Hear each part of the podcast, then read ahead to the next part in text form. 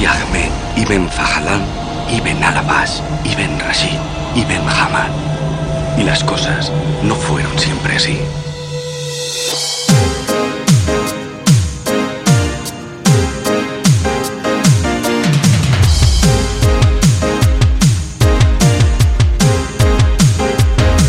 ¿Tenéis los cabezales limpios? No importa el momento de la película que os encontréis, ha llegado el momento de rebobinar. Bienvenidos a Carne de Videoclub. Un Carne de Videoclub que se está grabando aquí en la típica tribu vikinga, aquí pues con una selección de los mejores guerreros, 13 guerreros hemos elegido para ir a rescatar, bueno, a, intentar parar lo que es el cierre de un blockbuster y por eso pues eh, vamos a pedir aquí a voluntarios, por ejemplo, veo levantar por ahí un, un brazo. ¿Quién eres tú, hijo de Odín?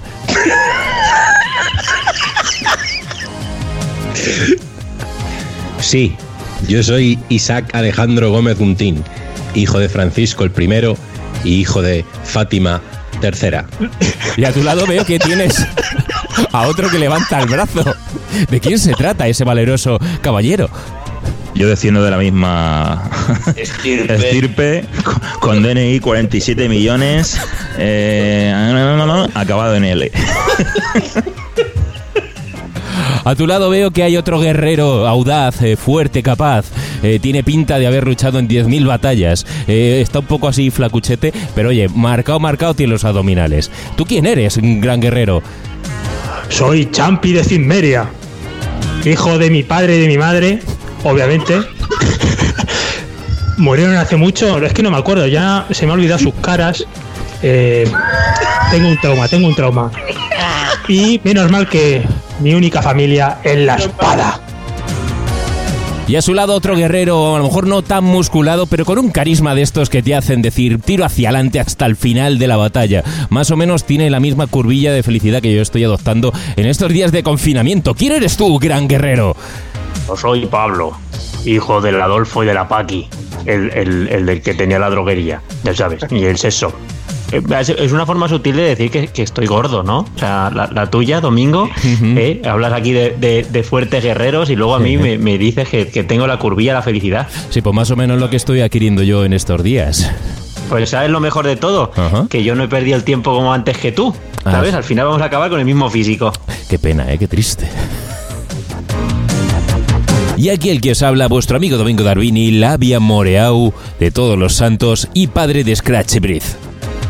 Señoras y señores, hoy hemos venido a hablar de un gran clásico de finales de los años 90, El Guerrero número 13. Y no hay mejor manera que meternos a escuchar directamente ese tráiler que nos hacía una presentación bastante adecuada y precisa de lo que íbamos a ver en las grandes pantallas de todos los cines de nuestro país. Tuvo la fortuna de que le amara la mujer más bella del reino. Desgraciadamente era la esposa del rey y le desterraron para siempre. Que Dios te acompañe. ¿Has oído? Y ahora este hombre de paz se encuentra en una tierra que está en guerra contra un enemigo que no anuncia su llegada y se va sin dejar huella. Son demonios. Debes saber que 13 hombres han sido elegidos para destruir esta plaga. ¿Qué demonios dices? El número 13 eres tú. Ahora, un hombre Diles que no soy un guerrero. que no sabe lo que es el coraje Ya se han dado cuenta. se unirá a 12 guerreros No puedo ni levantarla. Hazte más fuerte. que no conocen el miedo. Vamos, hermanito. No me gustan las alturas. para convertirse en algo que jamás pensó fuera posible. Prepárate. Ser uno de ellos.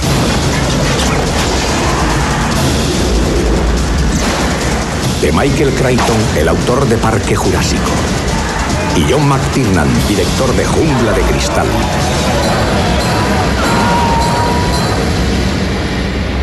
No soy un guerrero. Muy pronto vas a serlo. El guerrero número 13.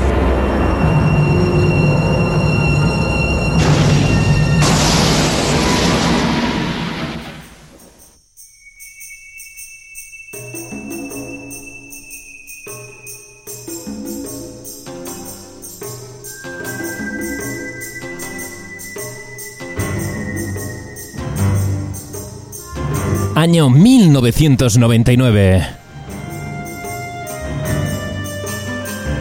John McTiernan, Michael Crichton, Antonio Banderas. El guerrero número 13.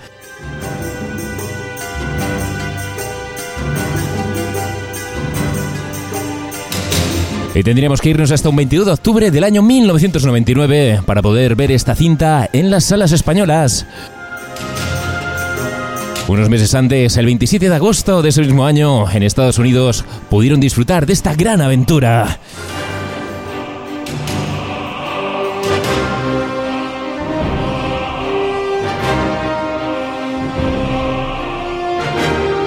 Con un presupuesto de 85 millones de dólares.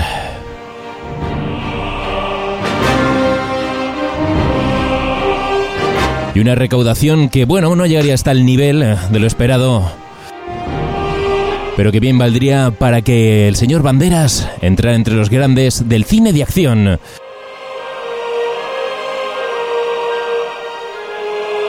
Y necesitamos una sinopsis. ¿Quién me va a hacer la sinopsis de este guerrero número 13? Que por cierto, oye, ¿por qué en el trailer utilizaban música de Enigma con cantos gregorianos si eso no tiene nada que ver con ni con los vikingos ni con los árabes? Pues ni, con la, ni con la película, ni con nada. Ni con nada. Supongo que sería la, la, moda del momento, pero tampoco, porque Enigma se puso de moda por el 94, si no recuerdo mal. Yo que sé, cualquier, cualquier excusa es buena para joder un tráiler. Bueno, Pablo, eh, Sí. me haces tú... No, no, yo- a ver, yo como Champi, poseedor a de ver, una espada, como Sí, poseedor sí. de una espada, creo que, que me veo en la obligación de hacer la sinopsis de esta película, porque aparte hace mucho tiempo que no hago una sinopsis. Pues venga, adelante, Champi. Eh, pues la película cuenta la historia de Ibn Fajalán, un poeta árabe interpretado por Antonio Banderas, que se ve envuelto en una aventura debido a un lío de faldas. Y debido a esto, es nombrado embajador en una tierra lejana del norte.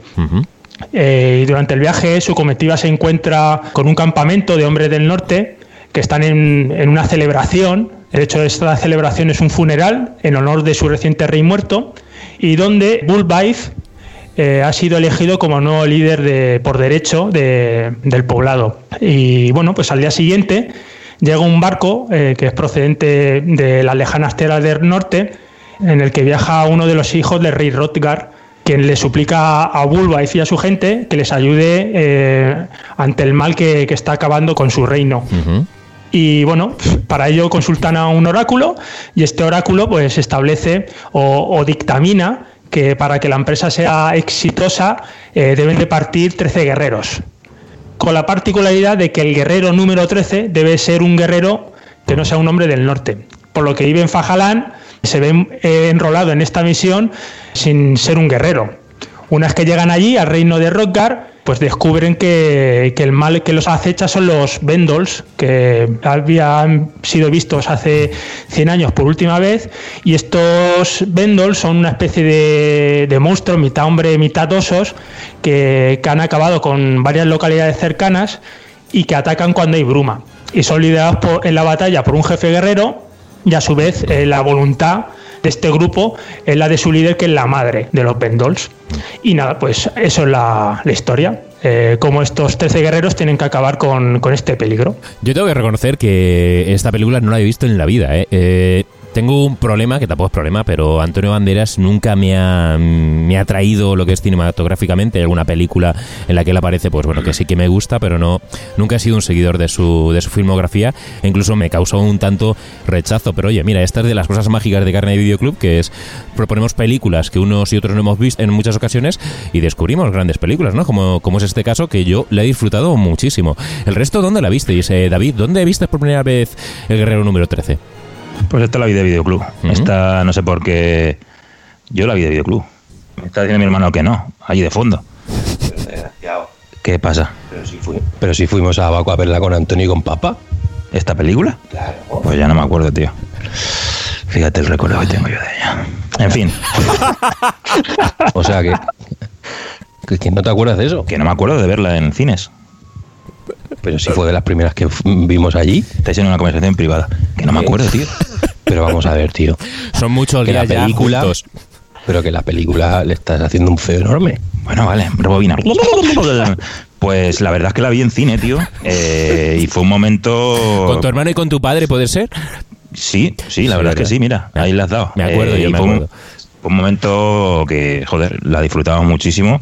Nos quedamos prendados de la banda sonora de, de Goldsmith. Sí. Y, joder, fue un, un peliculón. O sea, dentro de lo que es la temática y demás, nos encontramos ahí una, una peli muy épica con unos personajes grandísimos, porque no están muy desarrollados del todo, pero tan solo la presencia que tienen el resto de, estos vikingos, vamos, llenan la pantalla y las situaciones y bueno, todo, todo en general. La película para los problemas que tuvo es muy, muy, muy, muy, muy eh, sintetizada toda, pero muy, muy compacta en, en tema de, de resultado final. Pablo, ¿dónde viste tú por primera vez el Guerrero número 13? Pues yo me la perdí en el cine. eh, no recuerdo, imagino porque estaría trabajando y en esa época trabajaba de noche, empecé a trabajar de noche. Y recuerdo que la vi en el de videoclub. Eh, yo a mí todo el tema vikingos y todo eso siempre me ha, me ha gustado muchísimo. Y ver una película, una nueva película sobre este, este tema, me, me hizo ir volando a, a- a alquilarla. Y la verdad es que la, la disfruté como un enano. Es- me pasa un poco como a ti, no es que Banderas sea uno de mis actores fetiche, pero sí que es cierto que, por ejemplo, ya había disfrutado muchísimo con una, una película anterior suya, como era Desperado, que me, me, me chiflaba. y entonces no me, no me creaba tampoco rechazo. Simplemente es un actor que, pues oye, no, no, no te lo imaginabas como el protagonista de una, de una historia de, de vikingos. Y aún así, ya te digo, la película es súper disfrutona. El diseño de los, del grupo de los, de los 12 guerreros más, más luego banderas me parece brutal. Eh, como en todas estas películas siempre parece que algunos eh, toman más protagonismo que otros, pero aún así son todos eh, súper eh, reconocibles. Y es una película que ya te digo, yo disfruté muchísimo y a día de hoy la considero de, de mis favoritas. Isaac, tú la viste con tu hermano, pero ¿ya estabas trabajando en esa época en el cine o aún no habías entrado a currar allí? No, no, no. Yo entré a currar en. Yo entré a currar cuando exactamente se estrenó eh, Harry Potter Ajá. y la piedra filosofal el 21 de noviembre de 2001. Empecé ahí. Y fuimos a verla, la que al final acabó siendo mi casa durante seis años. Y a ver, la película, la verdad es que a mí me encantó. Nosotros fuimos a verla y yo me lo pasé de lujo. Principalmente porque no tenía ni idea de, de- de lo que iba. Champi, ¿dónde viste tú por primera vez este Guerrero número 13? Pues yo la vi en casa, eh, alquilamos la película, como siempre mi hermano y yo. y, y nada, pues eh, a mí que me encanta, y a mi hermano también, eh, nos encanta todo lo que es la mitología nórdica. eh, también el rollo de los bárbaros, etcétera, pues esta película fue un auténtico disfrute. O sea, yo lo disfruté muchísimo y parecido a vosotros, ¿no? Banderas, obviamente, pues nos chocaba, ¿no? Por lo menos a mí no, me chocaba que, que fuera el protagonista de una película de, de acción, de aventuras eh, ambientada en, en dicha época, ¿no? No, como que no me cuadraba. Y al igual que Pablo, me, a ver, había películas que ya había visto de él que, que sí que me gustaban y bueno, la, la etapa de los 90, mediados de los 90 de Banderas, tiene, tiene ciertas cosillas que, que la verdad que son bastante interesantes y que me gustaban, ¿no? Y, y la verdad que, que, joder, lo, lo que he dicho, un, un disfrute y, y recuerdo luego hablando con los amigos, con, con Jorge Checa, que aprovecho y le, le, le doy un saludo porque no, siempre nos escucha, es que luego hablábamos de, pues eso, de los del grupo, ¿no? De los vikingos, ¡ah! el, el viejo este que, que va vestido, que lleva un casco como los romanos, el otro que tal, o sea, es que eran muy, muy particulares, ¿no? Muy característicos cada uno de ellos y, y joder, un disfrute. Yo siempre que hay espadas, yo, yo disfruto las películas. Eh, ¿Cuál es el problema que hubo con esta película? Ya que con un presupuesto que, bueno, que en principio eran 85 millones, pero que alcanzó los 160 millones de dólares eh, con el tema de las retomas y los costes promocionales, eh, ¿cuál fue para que la recaudación fuera tan baja? Porque mundialmente fueron tan solo 61 millones y medio. ¿No era el momento histórico en el que tenía que haber aparecido esta película? ¿Estamos ya la gente más pensando en film futuristas? ¿O, o cuál pensáis que fue el problema de, que la recaudación no estuviera a la altura de lo que era del presupuesto inicial? Yo creo que tampoco se preveía que, vamos, que la película tuviera ese nivel. Eh, estamos hablando de una época en la que se estrenó antes que El Señor de los Anillos, eh, en ese sentido, que ya sí que fue un pelotazo Claro. en plan de película fantasía y aventuras. Y esta película quedó un poco relegada. También fue el hecho de que la película supuestamente iba a estrenarse en el año 97 y, y vamos, por, te- por estos temas que hablamos de, de no quedar bien confeccionada, al gusto de Michael Crichton, los pases de prueba que no, no fueron lo más placentero posible, pues tuvo un retraso. O sea, la película venía ahí ya con noticias de que, de que no, no había quedado muy bien y tal, y, y yo creo que fue, pa- pa- bueno, fue más bien parte de eso, eh, la culpa. Luego, si os dais cuenta, bueno, eh, algo que nos hemos dado cuenta con el tema del, del revisionado, es que parte de los seres estos que, que atacan, estos hombres, eh, van igual de ataviados y pintados la cara como los Uru- Urujai, ¿no? Estos de Sí, de los. Anillos. Sí, señor. O sea que, no sé, alguna copia o algo han tenido que, que filtrar por ahí, no sé, antes de que se estrenase El Señor de los Anillos. De, digo, todas es- maneras, es- es curioso. De todas maneras, tú que además eras de, de comprar revistas igual que yo, sabes perfectamente que, por ejemplo, sin ir más lejos en la fotogramos, eh, continuamente hablaban pestes de, la producción de esta película, porque yo recuerdo de leer prácticamente mensualmente el típico artículo diciendo el fracaso que iba a ser esta película por problemas de, por problemas de guion, por problemas de montaje, problemas de no sé qué. O sea, y yo, yo flipaba porque decía, joder, no puede ser tan mala. O sea, ¿no, no, no, no, ¿no tienes tú ese recuerdo, eh, David?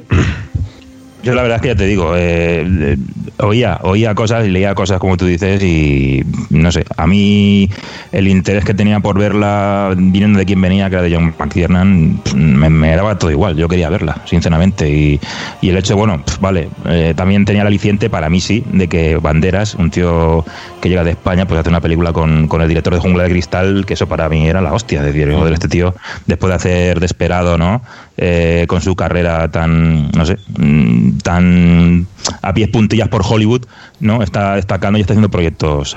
Me sentía atraído por el proyecto y tenía ganas de verlo, la verdad. Sí, quizás esta película le, les- le ocurrió lo mismo que a, que a Waterworld, ¿no? Que tenía tantas noticias sobre eh, lo desastroso que todos los problemas que había detrás, eh, que ya vaticinaban que iba a ser un, un fracaso, ¿no? O que iba a ser un producto malo, ¿no? Y entonces luego, pues esta- estas cosas quedan luego en el pozo de la gente. Y al final muchas veces somos, somos un poco tontos o somos como borregos que, que a, a base de decir que esto va a ser un producto malo, pues mucha gente, ¿no? Ya co- sin verlo ya, ya piensa que va a ser malo, ¿no?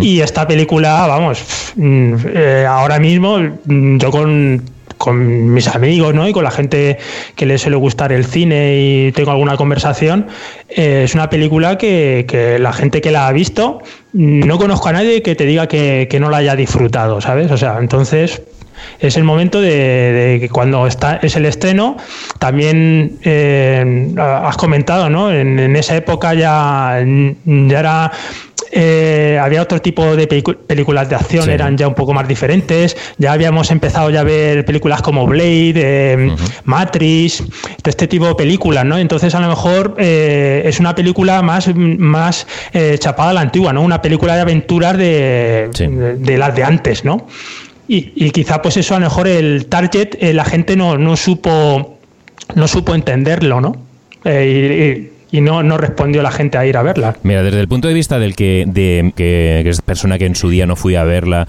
yo recuerdo que, pues bueno, sí que le dieron mucho bombo platillo, pero lo que era la imagen que me daba era como una película de Lawrence de Arabia eh, mezclado con algo de vikingos que no me terminaba de, cuadrar. Yo estaba en esa época, por ejemplo, muy metido en lo que era el cine así con raíces cyberpunk, todo más un rollo más futurista, y aunque estuviera McTiernan detrás, que era pues un- una garantía, ¿no? De calidad, de peli de acción, pero como que yo la veía fuera de, lugar en el tiempo. A lo mejor si en el 97 se hubiera estrenado, pues hubiera sido la, la película diferente, pero, pero desde mi punto de vista creo que a lo mejor sí que el año concreto en el que se, se estrenó, pues quedaba ya un poco pues alejado del paradigma que había en ese momento en el cine y de las expectativas que a lo que iba buscando uno cuando iba al cine, al menos desde mi punto de vista. Eh, yo creo que el problema de, de- de esta película eh, principalmente viene porque mm, eh, puede que esperes a lo mejor ciertas cosas de ellas que no te da. Estamos hablando de una película en la que el protagonista, bueno, la persona que sale en cartel es Antonio Banderas y realmente tiene un, un papel que es relevante porque es el que te cuenta la historia, pero no es el protagonista ni el centro de la acción. Es una persona que es un personaje eh, que al final acaba ahí por por cosas del destino o lo que sea, ¿no? Luego tiene muchas cosas, tiene muchos elementos eh, de historia que parece como que no concuerdan con lo que estás viendo, ¿no? Y, mm, y, es como que es, demasiado como eh, empieza como demasiado súper oscura porque están en el barco, luego se vuelve luminosa, luego eh, demasiado oscura, te la vendían como una cosa que parece que iban a luchar con un dragón y luego nosotros... Es como que hay un pupurrí de muchas cosas y al final la gente va esperar una cosa y se encuentra completamente con otra. Yo creo que eso es muy probable que le pasase factura aún teniendo en cuenta que aunque es eh, Antonio Banderas, yo creo que es una oportunidad brutal para él para intentar convertirse eh, eh, en héroe de acción, que creo que lo hace, mm, la verdad es que lo hace, a mí me encanta Antonio Banderas aquí, eh, pero ya te digo, es que está relegado. Es que aquí realmente el que parte la pana eh, mm, eh, es, el, es el jefe de, esta gente. Que es que eso, es otra cosa. Conforme la estaba viendo, digo, tío, es que cómo se llaman los putos personajes. Te quedas con el nombre de, te quedas con el nombre de Antonio Banderas porque lo hice tres, cinco veces. Pero es que los, los nombres de los otros. es imposible. A, mí no se me queda. Es que es muy complicado. O sea, al final yo creo que si hubiesen hecho. lo hubiesen hecho en una tierra inventada, no hubiese tenido, digamos, ciertos orígenes, tuviese eh, ciertas, eh, ciertas licencias, bueno, no, tiene, tiene muchísimas licencias, quiero decir, no estuviese basada, digamos, en, en algo eh, real, eh, a lo mejor podían haberle puesto nombres más fáciles de, recordar, ¿sabes lo que quiero decir? Pero no sé, yo creo que ese es el tema. Luego, a ver, al final cuando ves la película, eh, como dice mi hermano, es que es sota caballo rey, macho. Es que va como un tiro, es que dura, su una, dura una hora 38, nosotros nos lo pasamos de lujo porque yo la estaba viendo y es que no paraba, tío, tiene todo lo que pasa, eh, te va avanzando la historia o te va contando algo y es que está realmente, realmente bien. Tiempo que no hablamos de una película con un antecedente literario, que hubiera salido el libro antes que, ella. ¿Quién se ha leído el libro? Yo sé que alguien de aquí eh, ha hecho el esfuerzo en estos días, eh, bueno, el esfuerzo, el placer de poder disfrutar de esta, de esta obra extendida. Eh, esa persona soy yo, aprovechando el confinamiento, tenía por aquí una copia de, del, libro, Devoradores de Cadáveres, que es de, la, de, los años 70, Michael Crichton, que normalmente es un autor que es de ciencia ficción. Él ha escrito Parque Jurásico, eh, luego también otras películas que han sido eh, llevadas al cine como Esfera, Timeline, Son Naciente. Él a su vez luego también ha guionizado películas como Westworld, Almas de Metal, Runaway. Entonces, a ver, era un tío que venía más bien de la ciencia ficción, ¿no? Y, hizo un libro que fue bastante controvertido ¿no? en, la época, ¿no? porque intenta parte de un, de un de un hecho histórico, ¿no? de un personaje histórico real, que era Ahmed Ibn Fajalan, que era un, escritor, y eh, que hizo eh, durante un viaje, pues eh, era miembro de la embajada de, Califa de Bagdad y tuvo un contacto con, con un grupo de nórdicos, ¿no? Y bueno, los lo secuestraron y bueno, presenció un funeral vikingo, etcétera, etcétera, ¿no? Y entonces eso lo documentó a modo de justificación de, al califa de por qué no había podido haber realizado su misión diplomática, que era ir a, al rey de los búlgaros, que está, en esa época estaban sentados en el Volga y van a montar una, una eh, mezquita y van a reconvertir a la gente al Islam a cambio de, pues bueno, de ayudarles también el tema de arquitectura, etcétera, etcétera, y de la cultura de de, los que tenían eh, en esa época los, árabes. Entonces, parte de, ese hecho en concreto y es curioso, ¿no? Porque intenta vendértelo, sobre todo el primer capítulo, de que ese manuscrito que Hadmed ibn Fajalan escribió, pues eh, realmente, pues eh, ahora mismo, pues no se ha conservado. Y a su vez hay manuscritos que tradujeron ese, el manuscrito inicial en diferentes lenguas eh, que, se, eh, que se conservan simplemente eh, algunos fragmentos, ¿no? Y entonces un, profesor de literatura noruego había tenido acceso a esos, a esos manuscritos y hizo como una especie de, de un manuscrito literal de lo que hubiera sido el manuscrito de Hamed Ibn Fajala, ¿no? basándose en esos manuscritos. Y Creighton lo, lo, que él te cuenta es que él lo, lo que hace es traducírtelo al inglés y eh, remozarlo un poco, quitarle cosas que coincidían, etcétera, etcétera, y cosas que parecían fantásticas, y dejártelo lo, lo que es, por así decirlo, real, ¿no? Y es muy interesante, ¿no? Porque al principio cuando te, te lo estás leyendo no te esperas eso, ¿no? Como una cosa que es tan estudiosa, ¿no? Y que es eh, de manuscritos, etcétera, etcétera. Y luego ya lo que es la, la, la aventura es muy fácil de leer porque es mm, eso, eh, Ibn Fajalán es eh, mm, te está contando, es como si fuera un diario, ¿no? Lo que va pasando, ¿no? Entonces está escrito de una manera muy, muy sencilla y claro, luego cuando vas leyendo, sobre todo si has leído otros tipos de literatura, te das cuenta que es una versión eh, del poema épico de Beowulf. O sea, realmente, o sea, tiene muchas particularidades que son exactamente las mismas. De hecho, eh, el que decía Isaac, ¿no? Que no te quedas con los nombres, ¿no? Que es eh, eh se escribe muy parecido a, a Beowulf, ¿no? Y entonces cuenta la historia de Bulbaif. Y él es el narrador, de hecho, ¿no? Oye, Champi, ¿hay mucha diferencia en lo que es el libro a lo que sea el guion en, en la pantalla, ya que está Michael Crichton también metido en la, en la producción? Mm, la verdad es que es bastante, bastante fiel. Obviamente, todo el apartado este inicial, obviamente, eh, eh, está obviado, ¿no? O sea, se elimina. Y pero lo que es el tema del viaje, sí que es cierto que sí que tarda mucho en llegar o tener el primer contacto con, con, el pueblo del norte, porque primero tiene un contacto con los turcos, eh, durante su viaje, ¿no? Pues te va contando pues eh, lo que va ocurriendo, ¿no? Pero luego, cuando llegan al, al momento de, de encontrarse con, con el poblado, llegan eh, justamente en ese momento, cuando están de celebraciones, pues, en el funeral del rey, y obviamente va omitiendo cosas, omitiendo cosas, pero lo que es la historia como tal es muy parecida. Luego sí que es cierto que le añade alguna cosa más de, espectacularidad, eh, sobre todo lo que es el, final. El final eh, realmente eh, en el libro Bulbaif eh, queda herido por la madre, Sí. mata a la madre, uh -huh. pero llegan al poblado y durante la eh, noche no se vuelve a, a, despertar, o sea, mu muere envenenado, ¿no? Uh -huh. Y sin embargo, en, en, esta versión sí que hay un enfrentamiento con el jefe de los guerreros que queda súper súper épico y sí. que te pone el vello de punta, ¿no? Uh -huh. Pero básicamente es muy, muy parecido. Obviamente hay ciertos elementos que los va, te los muestra, son pinceladas y que no te lo desarrolla y que en la, en la novela sí que te lo desarrolla, pero lo que es en la, en la, la novela como tal es muy parecida. Aunque la, lo que es la amenaza de los, de los eh, estos, uh -huh. en la novela como que sucede todo más rápido, como que es un grupo menos numeroso, sí. ¿vale? Y aquí, al ser una película, pues eh, tiene que tener más espectacularidad uh -huh. y, el, y, el, número de, de los Vendors es mayor. Claro. Pero vamos, básicamente muy, muy parecida. Oye, yo me quiero imaginar eh, la cara que se os quedó a tanto a David como a Isaac cuando visteis ese binomio de Michael Crichton eh, y John McTiernan en un bueno en un cartel. Eso tuvo que ser un momento acojonante, ¿no? Porque por un lado el creador de La jungla de cristal y, y demás, y por otro lado, eh, pues también el que estaba detrás de Parque Jurásico, tendríais los pelos de punta. Eso es lo que se llama, lo que se llama saber vender películas. Sí, ¿verdad? no, y con la eso, música de Goldsmith.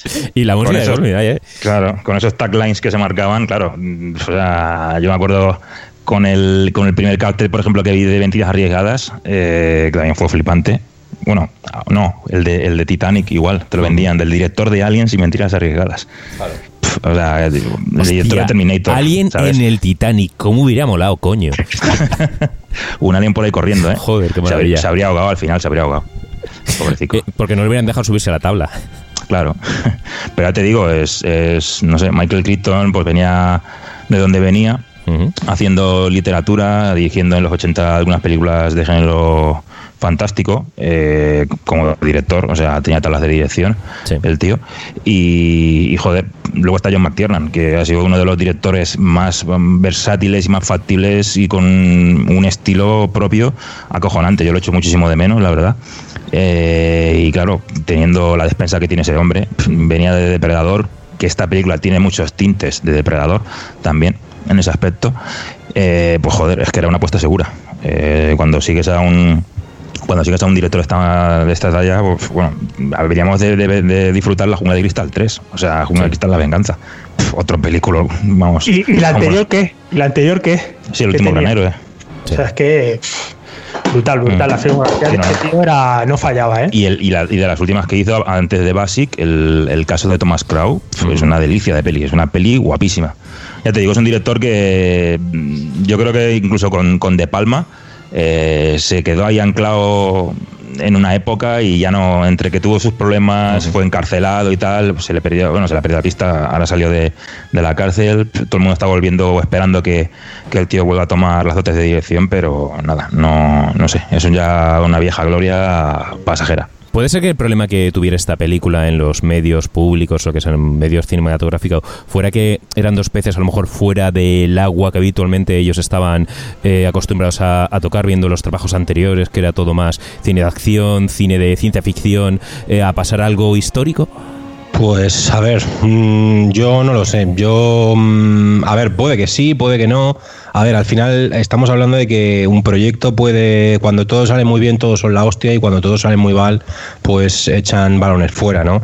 Eh, puede que a lo mejor no fuese el género de ninguno, pero mm, es que no sé, es que es muy raro que, que, por ejemplo, una película así, porque según hemos estado viendo, eh, se ve que tuvieron que volver otra vez a, re, a, prácticamente a, a, grabar casi la película entera eh, porque no le gustaba qué es lo que había hecho, que se había hecho John McTiernan cosas demasiado oscuras.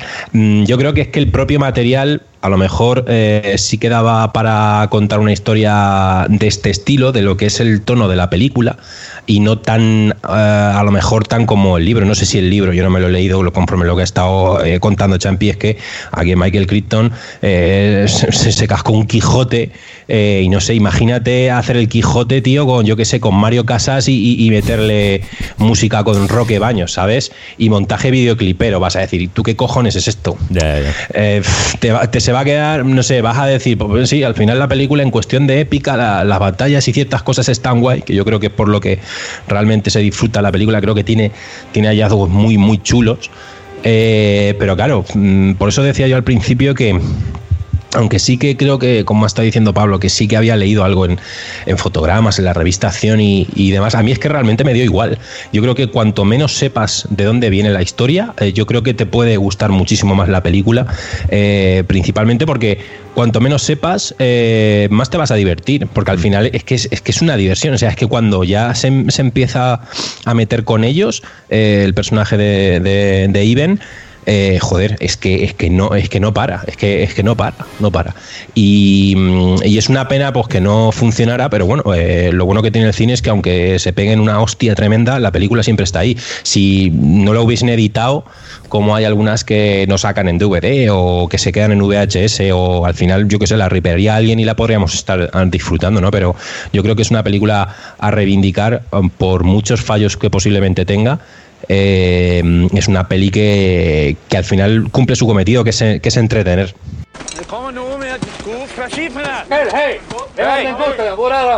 Es un mensajero.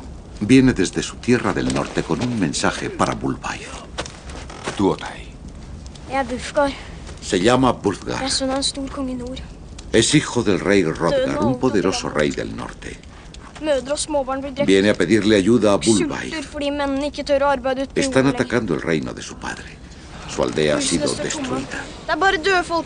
Están amenazados por un antiguo mal, por el horror. Un horror que no tiene nombre. Un horror que no debe nombrarse.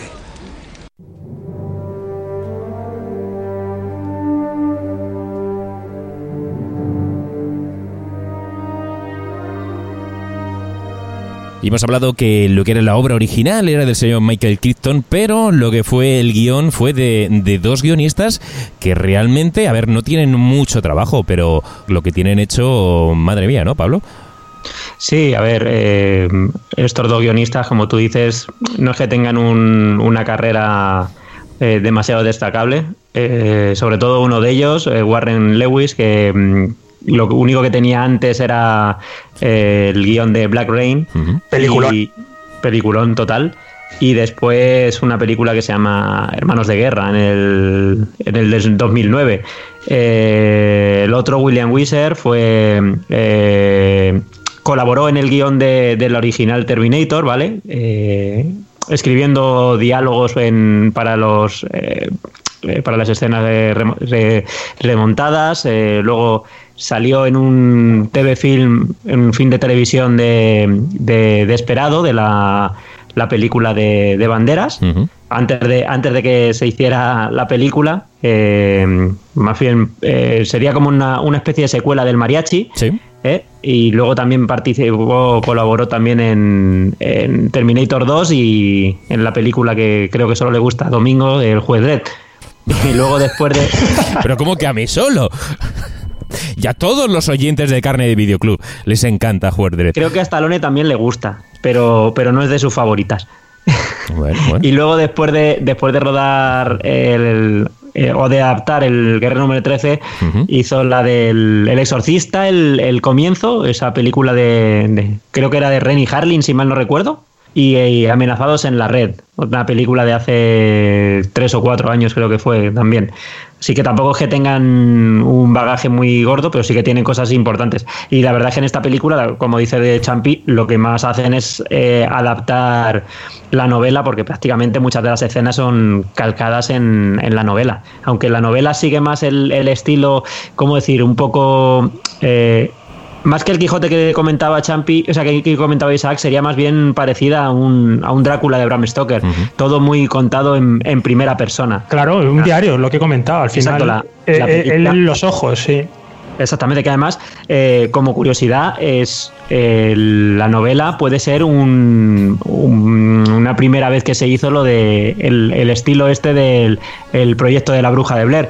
El empezar a soltar rumores de que toda la historia era real, la gente tragándosela entera y, y lo de Crichton con esto fue lo mismo. Es decir, que habían unos, unos escritos de un, un tal Iben. Eh, ¿Cómo era? Iben. Es que no recuerdo el, nombre Ibn real. No, ese es el nombre del. del sí, pero es que es, un nombre súper largo también, ¿eh? Mohamed Ibn Fahlan, Ibn no sé qué, no sé cuánto. Es súper largo. Pero el tío realmente se llama. Una de las partes es exactamente el mismo nombre. O sea que lo puedes llamar igual. Sí, pero que, a lo que comento, claro, es que esto es por lo visto una historia inventada toda por, por ¿vale? Que se montó él su, su película la vendió así y la gente durante muchísimo tiempo se lo, se lo creyó entero. Y luego, de hecho, el, la, la, universidad donde se supone que estaban los escritos de, del tal eh, Ibn Fahlat tuvo que escribir diciendo que no, que no, era, que no era para nada cierto. Lo que pasa es que le dio una verosimilitud a la historia cojonante, porque se inventó hasta un, estudioso que había traducido los textos, etcétera. Y entonces, claro, de un escritor como Michael Crichton, que era además un, un top seller en esa época, nadie tenía por qué dudar. Y luego él se montó la historia de que había estudiado durante muchísimo tiempo esa historia de, del extranjero en tierra extraña y la gente, vamos, se la, se la tragó doblar. Sí, aparte luego es que, claro, eh, hay elementos que, obviamente tú te hacen pensar que, es algo inventado, ¿no? Porque, claro, eh, al final cuando acaba la historia, al igual que en el primer capítulo introductorio, es él te comenta todo todas las referencias de dónde, como la especie de bibliografía, ¿no? Que, que ha en la que se ha basado para hacer la novela, al final hace como una especie mm, de artículo en el que te habla del hombre de Neandertal, ¿no? Que eh, haciéndote ver que, realmente esta amenaza, los Bendols, eh, realmente eran hombres de Neandertales que en teoría deben de haberse pues, extinguido pues, hace 40.000 años, o los que fuera, ahora mismo no, no recuerdo eh, con exactitud la fecha, pero que en, había una localización en el norte de, Europa que, habían logrado sobrevivir, ¿no? y entonces era como el choque de las dos eh, de las dos especies no y entonces todo pues eso todo lo que va ocurriendo. Eh, ves que por ejemplo Bullwife en el primer enfrentamiento le corta uno el brazo y lo ponen en el en el en el palacio no en una pared tal y como ocurre en, en, el, en el poema de Biogulf, ¿no? que, al, al Grendel le cortan la, el brazo, que luego también a su vez hay una madre que está en una cueva y que, y que van allí a matarla. Y aparte, luego en el, en el Biogulf hay un dragón, ¿no? Y aquí también te cuentan el tema del, del dragón, eh, luciérnaga, de fuego. O sea, entonces hay muchas similitudes eh, que te hacen pensar que dices, joder, no, este tío se ha querido hacer un, un en, prosa y haciéndotelo creer que es algo, algo real, ¿no? Y que ha, que existido realmente, ¿no? Como que eh, queriéndote hacer eh, que el poema épico de Beowulf eh, fue un hecho con un origen histórico real y que el creador del Biogulf se basó en eso para, para escribirlo, ¿no? Y entonces, bueno, me parece, me parece interesante, ¿no? Luego, claro, luego la gente del purismo dice que, que los ritos del funeral vikingo no son con esa actitud, que ciertas cosas que dicen, pues hay que cogerlas con pinzas porque realmente eh, las costumbres de los vikingos no eran así. Lo típico, ¿no? De que es la gente que ya más puntillosa o más experta en, un, en una materia, ¿no? Pero para el lector eh, de estar por casa es muy disfrutable. me estás diciendo que los vikingos no tienen costumbre de escupir en un barreño así, echar los mocos y ir pasándoselo así a modo la botella? pues eso podría ser, ¿eh? En el libro esa escena es calcada, ¿eh? O sea, exactamente. Oye, eh, mira, vamos a aprovechar la ocasión para poner el correo del amigo José Ángel Cánovas, eh, que manda una pregunta a David e Isaac. Hola a todos, soy José Ángel y ya que nunca me entero de la siguiente peli que vais a tratar para poder grabar un audio específico sobre ella, os suplico me resolváis la siguiente duda. Habláis con total naturalidad de banda sonora, soundtrack, score, fanfarria y no sé si me dejo algún término más. ¿Vosotros que sois una esponja del saber, os podríais exprimir y salpicarnos con una gota de vuestra sabiduría, explicando lo que es cada término, a vuestra manera, con vuestro estilo, y a ser posible con ejemplos? Gracias, tío, seguid así. Podata, no, no me sale de los huevos buscarlo en Google. ¿No queréis interacción? Pues ahí tenéis deberes para el próximo programa. Un abrazo. Me ha encantado, ¿eh? Me ha encantado el correo. Oye, eh, y ya de paso, mira, eh, eh, explicarme por favor aquí la, cuita del oyente. Y ya que estamos, pues también me contáis ya un poco de, la música de Jerry Goldsmith de la película. A ver, que él quiere saber la diferencia entre banda sonora, soundtrack, score, score y fanfarria. Así un, un reconocimiento rápido. Yo sé lo que es una escort. Vamos a ver. Yo también. Madre mía, madre mía, como caras, tu padre o dejáis las, perras en, tonterías. Eh, vamos a ver, fanfarria yo creo que es fácil. Todo el mundo sabe lo que es una fanfarria, ¿no? Eh, en ese aspecto a nivel musical. ¿Quién no ha escuchado la fanfarria de Star Wars, la fanfarria de Indiana Jones, de Conan, por ejemplo? Es un, es un tema, un tema potente, ¿no? Es como un leitmotiv constante que suena grandilocuente, con mucha grandosidad. Tema representativo de algo. Esos, ahí tienes a Superman, Conan, como hemos dicho, eh, el tema de Indiana Jones, ¿no? Suena la fanfarria de, un personaje, ¿no? Eh, llámalo también leitmotiv, ¿no? Que es el, tema recurrente. Eh, luego el soundtrack de una película, pueden ser las canciones que acompañan a la película, al film, que son las bandas sonoras que habitualmente, antiguamente se hacían. Ahora ya, pues, con el tema de la descarga digital te encuentras muy pocas que se publiquen y si se publican pues mm, ya tiene que ser muy buena la película o tiene que tener detrás un, bagaje y un presupuesto vamos que sea rentable. Eran canciones de grupos básicamente. Claro hacer un, soundtrack eh, antes los hacían oficiales luego estaban los soundtracks eh, inspirados en que metían canciones inventadas para la película que no tenían nada que ver. Menos pájaros Sí, como la del Día de la Bestia, este tipo de cosas, ¿no? Que había canciones que aparecen en la película y otras que eran de grupos que claro, cogían para rellenar el disco. no sé qué, para rellenar el disco para y venderlo.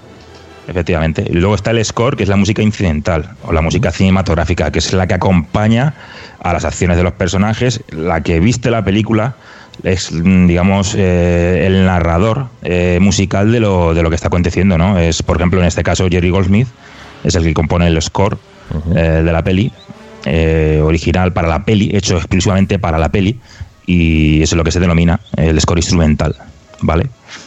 Y para quien no conozca al señor Jerry Goldsmith, ¿quién es este gran compositor? Pues el que no conozca a Jerry Goldsmith me parece que se puede ir a tomar por culo. me parece bien. y, yo y, yo creo que ya lo hemos dicho todo, ¿no? Hombre, pero decir algo más. Aunque sea por él, por, el maestro.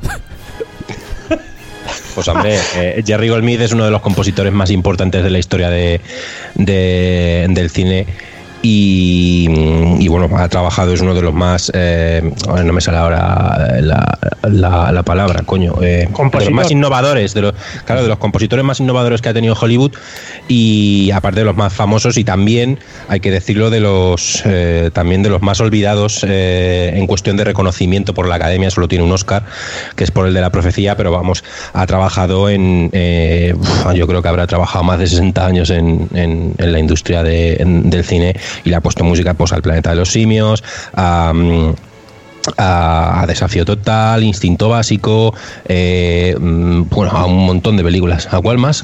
De Michael Crichton también, Coma, por ejemplo.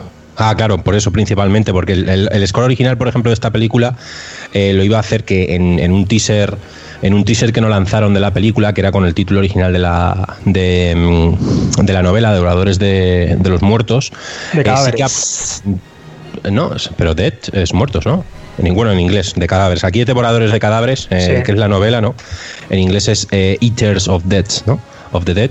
Eh, bueno, el compositor original que estaba previsto para hacer la, banda sonora, Graham Rebel, que está, el score por ahí lo podéis circular por si lo podéis, si os interesa escucharlo.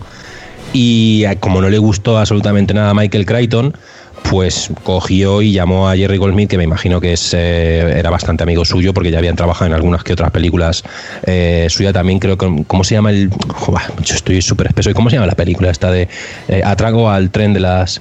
Hay un asalto al tren del... La de Connery. Sí, sí, ¿cómo se llama? Es que no me acuerdo. Hay una película que también la música es suya. Y la de la de Andrómeda también, que la música también la hace Jerry Goldsmith, y me imagino que como no le gustó el score de, de, de Grey Rebel, pues llamó a Jerry Goldsmith y creo que la hizo en dos semanas, tío. Se puso y que venía de la momia y creo que hizo un trabajo, vamos, eh, es espectacular. O sea, esta banda sonora te la escuchas fuera, que muchas, muchos, muchos de los problemas que tienen eh, mucha gente que no escucha banda sonora es que cuando se cogen el score, esa grabación original hecha expresamente para la película, eh, se lo escuchan aislado de la peli y no les llama la atención o no les gusta, porque es música muy ambiental, muy incidental, no tiene una melodía eh, que, se recalque, ¿no? Hay algunos temas que sí que la tienen, pero el resto es como, uff, es que es un coñazo, ¿no? Escucharla. Pues mm, esta banda sonora, la verdad es que es cojonuda, vamos, y Rigol mira aquí, bueno, saca, eh, le pega una traya aquí a los violines, que es que, no recuerdo cómo se llama el tema de hay un tema que es el del dragón de fuego, que ese tema es. Dragon, sí, se llama así, tal cual. Ese tema es brutal. Si lo puedes poner íntegro, o sea, es que es, que es canela fina. Eh, yo creo que una de las mejores cosas que posiblemente haya, haya podido componer eh, el malogrado Jerry Goldsmith, porque al final murió en 2003, eh, en, en 2004 fue pues bueno, en 2004 falleció, se fue bastante pronto, aunque bueno, ya, ya era bastante mayor. Pero es una pena perder a este tipo de gente que, aporta tanto al, cine y has escuchado tantas. Eh, te llenado tantísimas horas en casa de ocio escuchando su música que es una auténtica maravilla.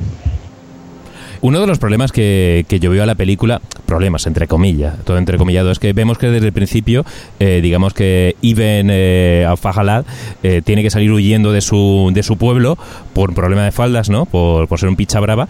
Y cuando llega aquí a la, aldea de, estos vikingos, bueno, esa la segunda aldea, ¿no? Que, llegan a ayudar, ahí hay un comienzo de romance, pero eso no termina de cuajar, no termina de... Y a mí sé que me hubiera, me hubiera gustado que hubiera echado ahí el típico polvo de, de peli de, de vikingos o peli de, de, y demás, ¿no?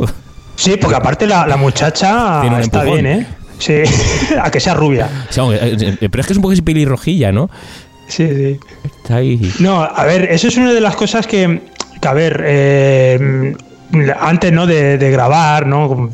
tenemos en el grupo de WhatsApp o mm. tal, eh, eh, te pregunta, ¿no? Eh, digo, ¿alguna vez saldría, por ejemplo, lo que es la versión de John McTiernan, ¿no? El montaje que él realmente hizo. claro, a mí me comentaba que, claro, pues posiblemente no, ¿no? Porque se lo, había, se lo habrá llevado a la, tumba el malogrado Michael Crichton, ¿no? Pero hay gente que, que ha podido ver ese montaje eh, ¿no? como, como, el actor que, interpreta a Bullwife, que es Vladimir Kulik, y él dice que, por ejemplo, eh, la película no se parece absolutamente en nada, o sea, que son dos películas totalmente distintas, pese a que te cuentan más o menos lo mismo, eh, es muy, son muy diferentes, ¿no? Y lo que comentas de, de romance y etcétera, pues es en, eh, como que está un poco más desarrollado, ¿no? Ese tipo de tramas, que eso, por ejemplo, en, la novela no, no, existe, en lo de Michael Crichton, no, no aparece, no tiene un romance. Eh, él yace con, con, con, chicas, pero son, son esclavas. Qué bonito queda, yace con esclavas. Hombre, se, las casa todas.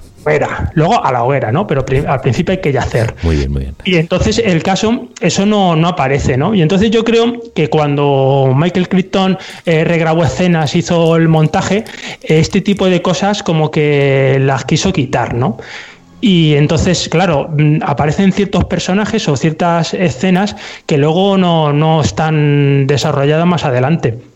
Y, y, quizás, pues que en el, que en el montaje de, de, de que era un poquillo más largo de duración, sí que daba cabida a ese, a, ese tipo de historias. Sobre todo también el principio, el principio va como un tiro, o sea, en, en 13 minutos, es que lo contaba, me ha parecido súper, súper cojonudo, porque te cuenta la historia de, de Iben, eh, por qué se ve enrolado como embajador, el viaje, cómo eh, ocurre lo del funeral, y el momento de, la, del oráculo que dice lo de los 13 guerreros y justamente en el minuto número 13 es cuando eh, el personaje de, de Iben sabe que él es el número 13, que tiene que viajar con ellos y, se, y tiene que emprender el viaje. O sea, justamente en el minuto 13 de la película. Yo no sé si fue algo deliberado o no, pero es que en 13 minutos te cuenta eh, prácticamente un tercio de lo que es la novela, o sea, impresionante. Y, no, y te choca, o sea, que, lo ves y, es como algo introductorio que no le echan nada en falta. Y sin embargo, la novela sí que profundiza mucho más, etcétera, y sin embargo, aquí como un tiro. Y me parece muy, muy curioso. Es que cuando lo ha estado viendo antes de, hacer el, podcast, que me lo ha puesto después de comer, y digo, joder, macho, he mirado por de casualidad el, el, reloj, ¿no? Y, y llevan 13 minutos de película. O sea, pero justo en el 1300, macho, impresionante. ¿Qué problemas fueron estos los que tuvieron en la, en la producción? Porque yo no tengo ni idea, pensaba que esto había ido en condiciones, yo no leí ninguna de esas revistas, yo no sé qué problemas hubieron. ¿Qué me puedes contar de esta producción tan accidentada? A ver, básicamente teniendo, teniendo, teniendo el proyecto en rueda, eh, invirtiendo en el proyecto como invertía Michael Keaton, eh, poniendo pasta, poniendo la novela, claro, él tenía unas ideas prefijadas. Cuando vio el resultado de todo esto, él se encontró una película eh, demasiado oscura, demasiado violenta, ¿sabes? O sea, yo me imagino, me imagino una película al nivel de Depredador en cuanto a violencia. ¿Sabes? Eh, muy, muy oscura también en ese sentido y no le gustó nada. O sea, duplicaron el presupuesto, como hemos dicho anteriormente, de, 80 millones pasó a, 160 el tema. Eh, Michael Crichton tenía dotes de dirección, cogió las riendas, hizo un remontaje nuevo, anuló toda la música, ¿no? Como ha dicho mi hermano de, del Game Rebel, que incluso aparecía la chica esta, la vocalista Lisa Gerard, que luego la veíamos. Sí, la de, del grupo de Candance, que es un grupo muy guapo. En Gladiator aparecía también poniendo eh, voz y coro. Y, claro, en, el, remontaje pues se, quedó, se quedaron muchas cosas en el tintero. O sea, muchos dicen que, que la película son 10 minutos más, según han dicho. Por ahí tampoco pero que el ambiente y la tonalidad es totalmente distinto, ¿no? O sea, tiene más épica la, esta versión que, sí que está testiguada por, está firmada por, por McTiernan, pero lo que es el montaje y todo eso lo supervisó Michael Crichton. Y nada, y simplemente pues eso, se, queda pues eso, en la narración inicial, como dice Champi, va todo muy, muy fluido, va muy rápido, ¿no? Eh, incluso gente le, le, achacaba mucho el hecho de que eh, Banderas aprendía tan, tan rápido el idioma. Eso me parece terrible, a mí terrible. Me parece, pues yo lo considero ¿eh? uno de los, de los recursos eh, mejores para, para, el bien de la peli. Claro. ¿Por qué? Porque, a ver, en la novela, Banderas, o bueno, el personaje de Iben, en ningún momento aprende el idioma. en ningún momento. Y es únicamente las conversaciones que tienen es con, con Herger, el personaje de que aquí es el rubito, el más bajito, que es el que más habla, eh, con más relación tiene con él. Eh, es todo él preguntándole al otro y el otro contestándole y traduciéndole. Y entonces en la película hubiera sido o sea, hubiera sido horroroso todo, todo, ese, todo esto, ¿no? Porque la interacción que hubiera tenido eh, el personaje Diven con el resto de personajes hubiera sido prácticamente nula. Y me parece un buen recurso porque te lo pone, a ver, eh, el viaje en la novela, porque quizás, quizás el problema es que va todo muy rápido, pero en la, novela claro, ten en cuenta que eh, este asentamiento está en el, en el río Volga, supuestamente, y eh, del río Volga se van a la zona de Dinamarca, ¿sabes? O sea, eh, tienen un viaje a caballo, bueno, primero por el, por el río y tal, y a caballo. Y luego tienen que montar, o no, primero van a caballo, perdón, y luego se montan en un, en un barco y, tiene un, avistamiento de ballenas que hablan de monstruos marinos, etcétera, etcétera, ¿no? dándole el tono fantástico. Entonces, el viaje hasta que llegan al pueblo de Rey Dorgar o sea, eh, la novela te lo cuentan como si hubieran pasado meses. Claro, es que eso hubiera sido más creíble. Yo creo que se hubiera solucionado la historia si lo hubieran puesto no solamente en las reuniones de, de lo que es en la hoguera, en fin, todos de noches, todo parece que son cuatro noches y ya el tío aprende a hablar. Si eso lo pones, eh, una noche está nevando, luego en otro sitio está tal, en fin, un poco más de cambios día-noche, un poco de contraste, incluso de, de, lo que es de paisaje, haber cambiado algo y no que es que parece, bueno, si en una está lloviendo y se está mojando y en el otro no está seco. Vale, son dos días diferentes, pero no hay una, un, digamos, no hay un transcurso temporal visible desde el espectador. Yo, fin, yo lo vi y dije, hostia, tío, qué velocidad, ¿no? Que en cuatro días aquí el pavo ha aprendido a hablar un idioma que no parece precisamente fácil y solamente con referencias de ver lo que están hablando, fin, sin tener ni contextos ni nada hay que entenderlo de la siguiente manera. Eh, aparte, luego Banderas lo dice en el personaje, ¿no? Llevo días y días escuchando. Sí, sí, cierto. ¿Sabes? Luego tenemos, tenemos también el, personaje, siendo árabe, siendo poeta, es un tío culto. O sea, el, tío eh, aprendería idiomas, sabría idiomas, ¿no? También.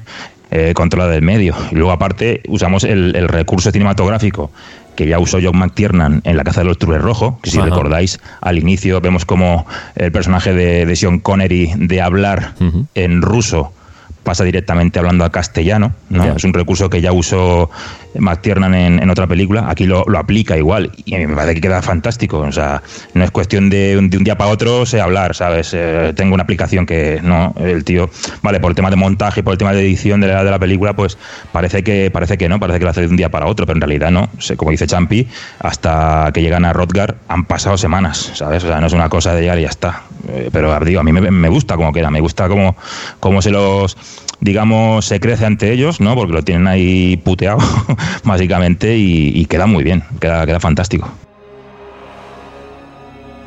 Entre los actores vemos a uno que yo antes referenciaba y sin saberlo, eh, un gran mítico del cine de, de, todos los tiempos, ¿no? El señor Omar Sharif.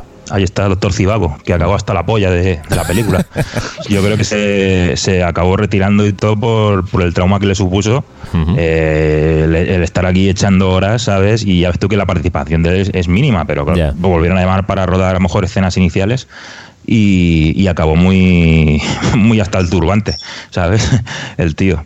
Pero ya te digo, es un, es un clásico, es, el típico secundario no de lujo eh, de cine clásico que le da más empaque y tan solo su presencia pues llena la pantalla, ¿no? Lo Marcializa haciendo un personaje tan tan típico ¿no? de, sus películas, ¿no? Incluso yo creo que se recuerda más por Doctor Cibago y por Top Secret, eh, junto con esta que, por recordarlo por, por, lo de la coña de, de las mierdas de broma, ¿no? Sí. Sí, pero bueno, ha, mencionado antes eh, Domingo, ¿no? A Laurent de Arabia, que también apareció Omar Sarif en esa película. Y yo creo que es un poco también homenaje, ¿no? A, todo ese cine que clásico, que alguien como Omar Sarif eh, apareciera en la película. Eh, obviamente también es uno de los actores de habla árabe ¿no? y de apariencia árabe que, que, dominaba el, el, idioma y que era de los grandes, ¿no? Y entonces, claro, ¿cómo no vas a contar con él? Ya que estás con banderas, pues joder, ponle por lo menos con alguien, ¿no? Que sea reconocible también, ¿no? Claro, era, era Omar Sharif o, John Rhys Davis, que estaba en todos lados. ¿Sabéis quién es, no? El Gimli. Claro, Shealab, el que sale en, Indiana Jones, que siempre lo cogen para hacer el mismo papel de, de árabe o de moro o de lo que sea.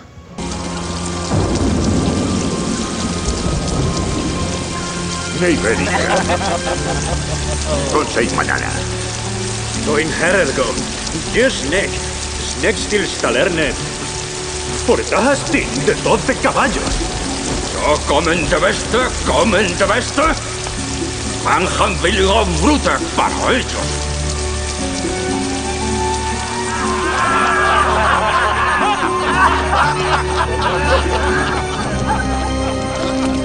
Y bandita, podemos encontrar unas hojas. Entonces dijo, no te enfades, mujer, pues ya te digo, nos opruben que voy a ir esta noche. Yo no hablo así. Ronet yació con ella. Y mientras robamos los caballos. Sois unos fanfarrones. Probablemente no era más que una ramera de piel oscura. Como la madre de ese. Mi madre era una mujer pura. De una noble familia. Y, al menos, yo sé quién es mi padre. No como tú. Bastardo de una cerda. ¡No, no, no! ¡Alto! ¡Quieto! ¡Vamos! ¡Vamos! ¿Cómo has aprendido nuestra lengua? Escuchándoos.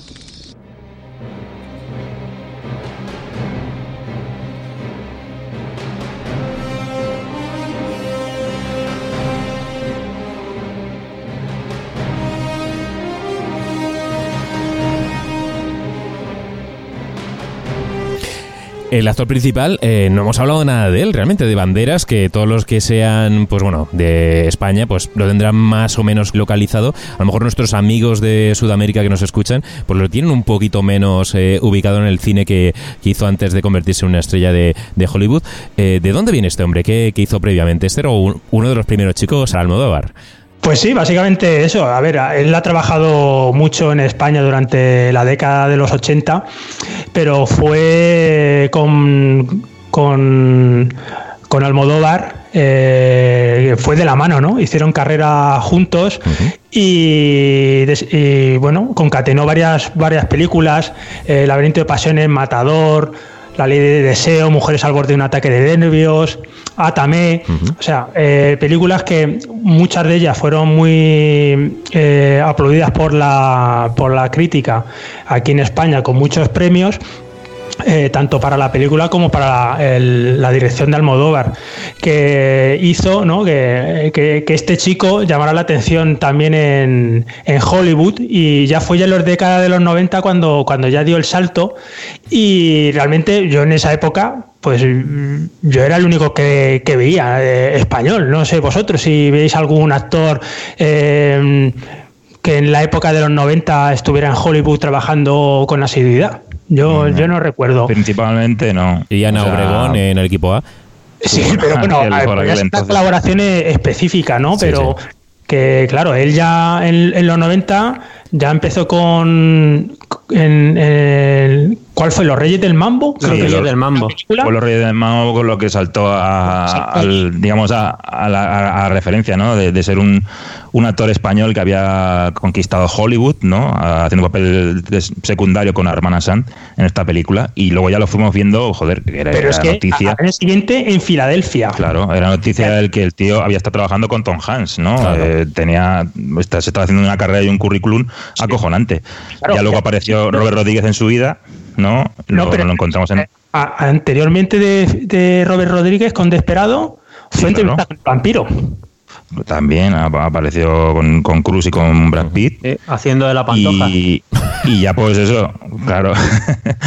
y ya pues eso, Robert Rodríguez lo, lo enganchó y, y, tuvimos un héroe de acción. Teníamos una héroe de acción en, en, en Antonio Banderas y, y, que quedaba bien con, con, el carisma que tenía. Se fijó Spielberg en él, ¿no? Para hacer uno de los personajes clásicos, ¿no? De, de la novela de espada, como el zorro. Y, y, lo petó también, nuevamente. O sea, es que, que se fue o sea, se, ha haciendo un hueco ¿no? en la industria americana y es un tío muy, muy querido. Y aparte también hizo for, un, aparece en Four Rooms, una película que a mí también me encanta. Mm. O sea, que tiene, tiene participaciones en, en esa época que, que, fue concatenándolas y, y, la verdad que son películas bastante, bastante buenas y disfrutables. Y luego ya eso, luego eh, viene el cierto que ahora ya con el, con el paso de, de los años ha ido alternando también eh, películas, ha, seguido eh, trabajando con, con, Almodóvar, ¿no? Eh, en estas últimas películas, en Dolor y Gloria, aparece, por ejemplo, pero eso, que, ha seguido trabajando y ha llevado una carrera de prácticamente 30 años en, en, en Hollywood, que eso se dice pronto.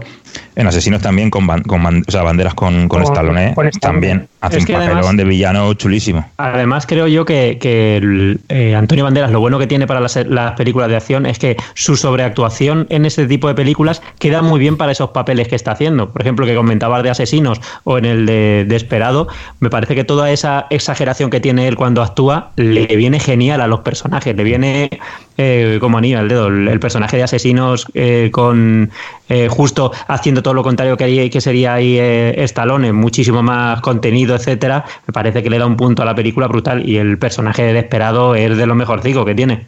No, es un tío muy versátil. Luego, aparte, lo vimos en, el musical Evita también, junto a Madonna. O sea, que es que ha tocado todos los palos, la verdad. y luego, hablando de películas de acción, más recientemente aparecen Los Mercenarios 3. Ya, pero a mí, es que no me cuadra mucho como héroe de acción como tal. En fin, yo nunca lo tenía referenciado como banderas héroe de acción. Fin, sí que había participado en alguna, pero yo lo tenía más relacionado a otro tipo de, cine, más, eh, más drama, no sé, a lo mejor incluso ya cine infantil llegado con Spy Kids, pero yo no lo tenía como una referencia de, joder, para que Stallone, bueno, supongo que al final ahí te haces amiguete y, y acabas entrando en las producciones de tus colegas, pero para que lo metieran los mercenarios, yo no creo que había héroes de acción en los 80 y en los 90 mucho más potentes que él que no entraron en, en la saga de los mercenarios, no sé qué opináis.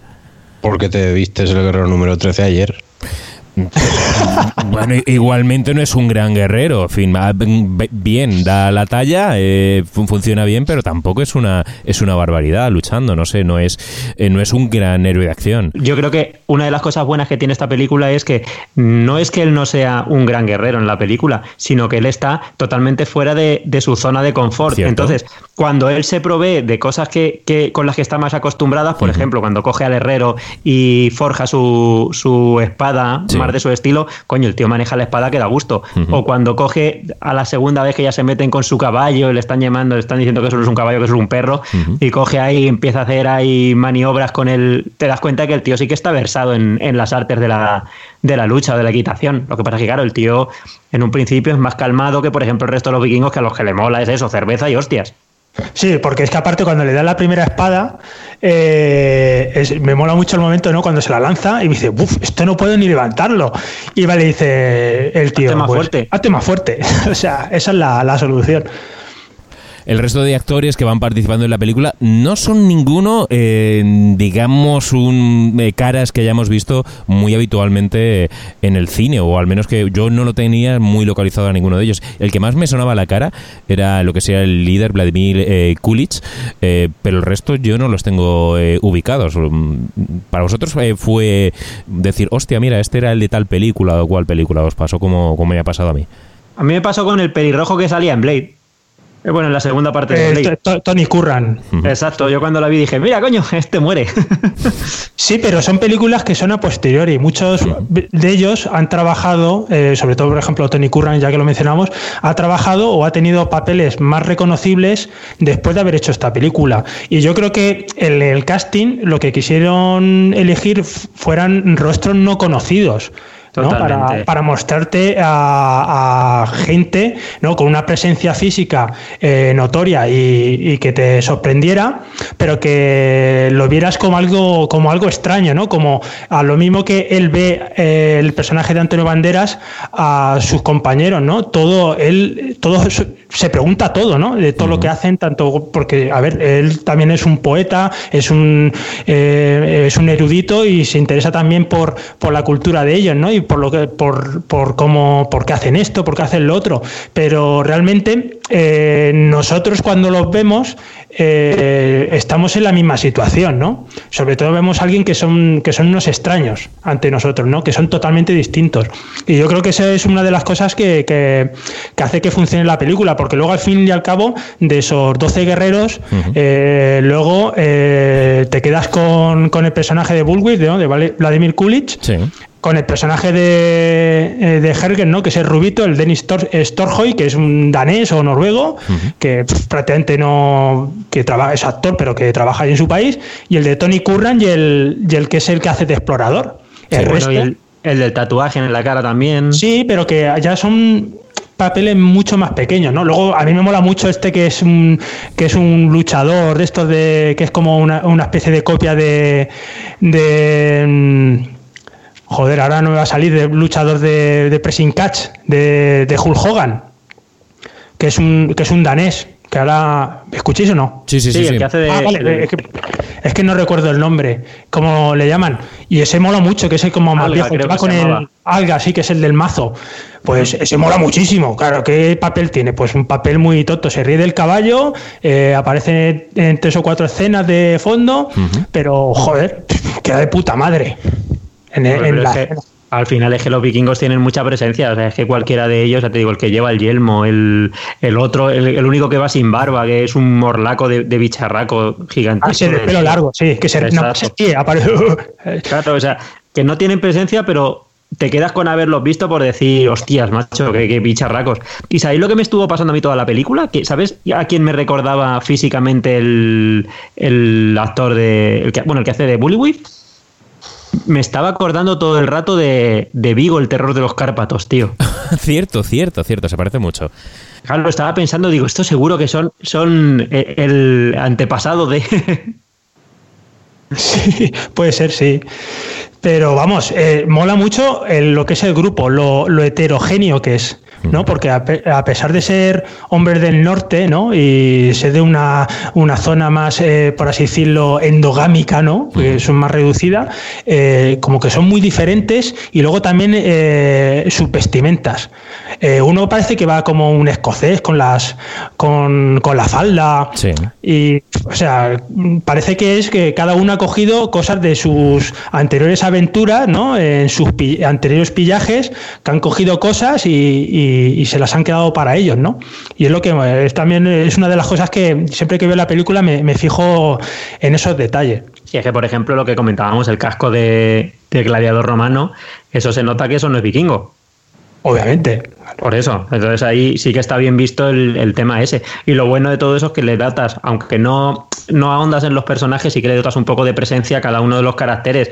Y sí que son muy, muy bien definidos y eh, sobre todo estéticamente para acordarte de, ellos visualmente.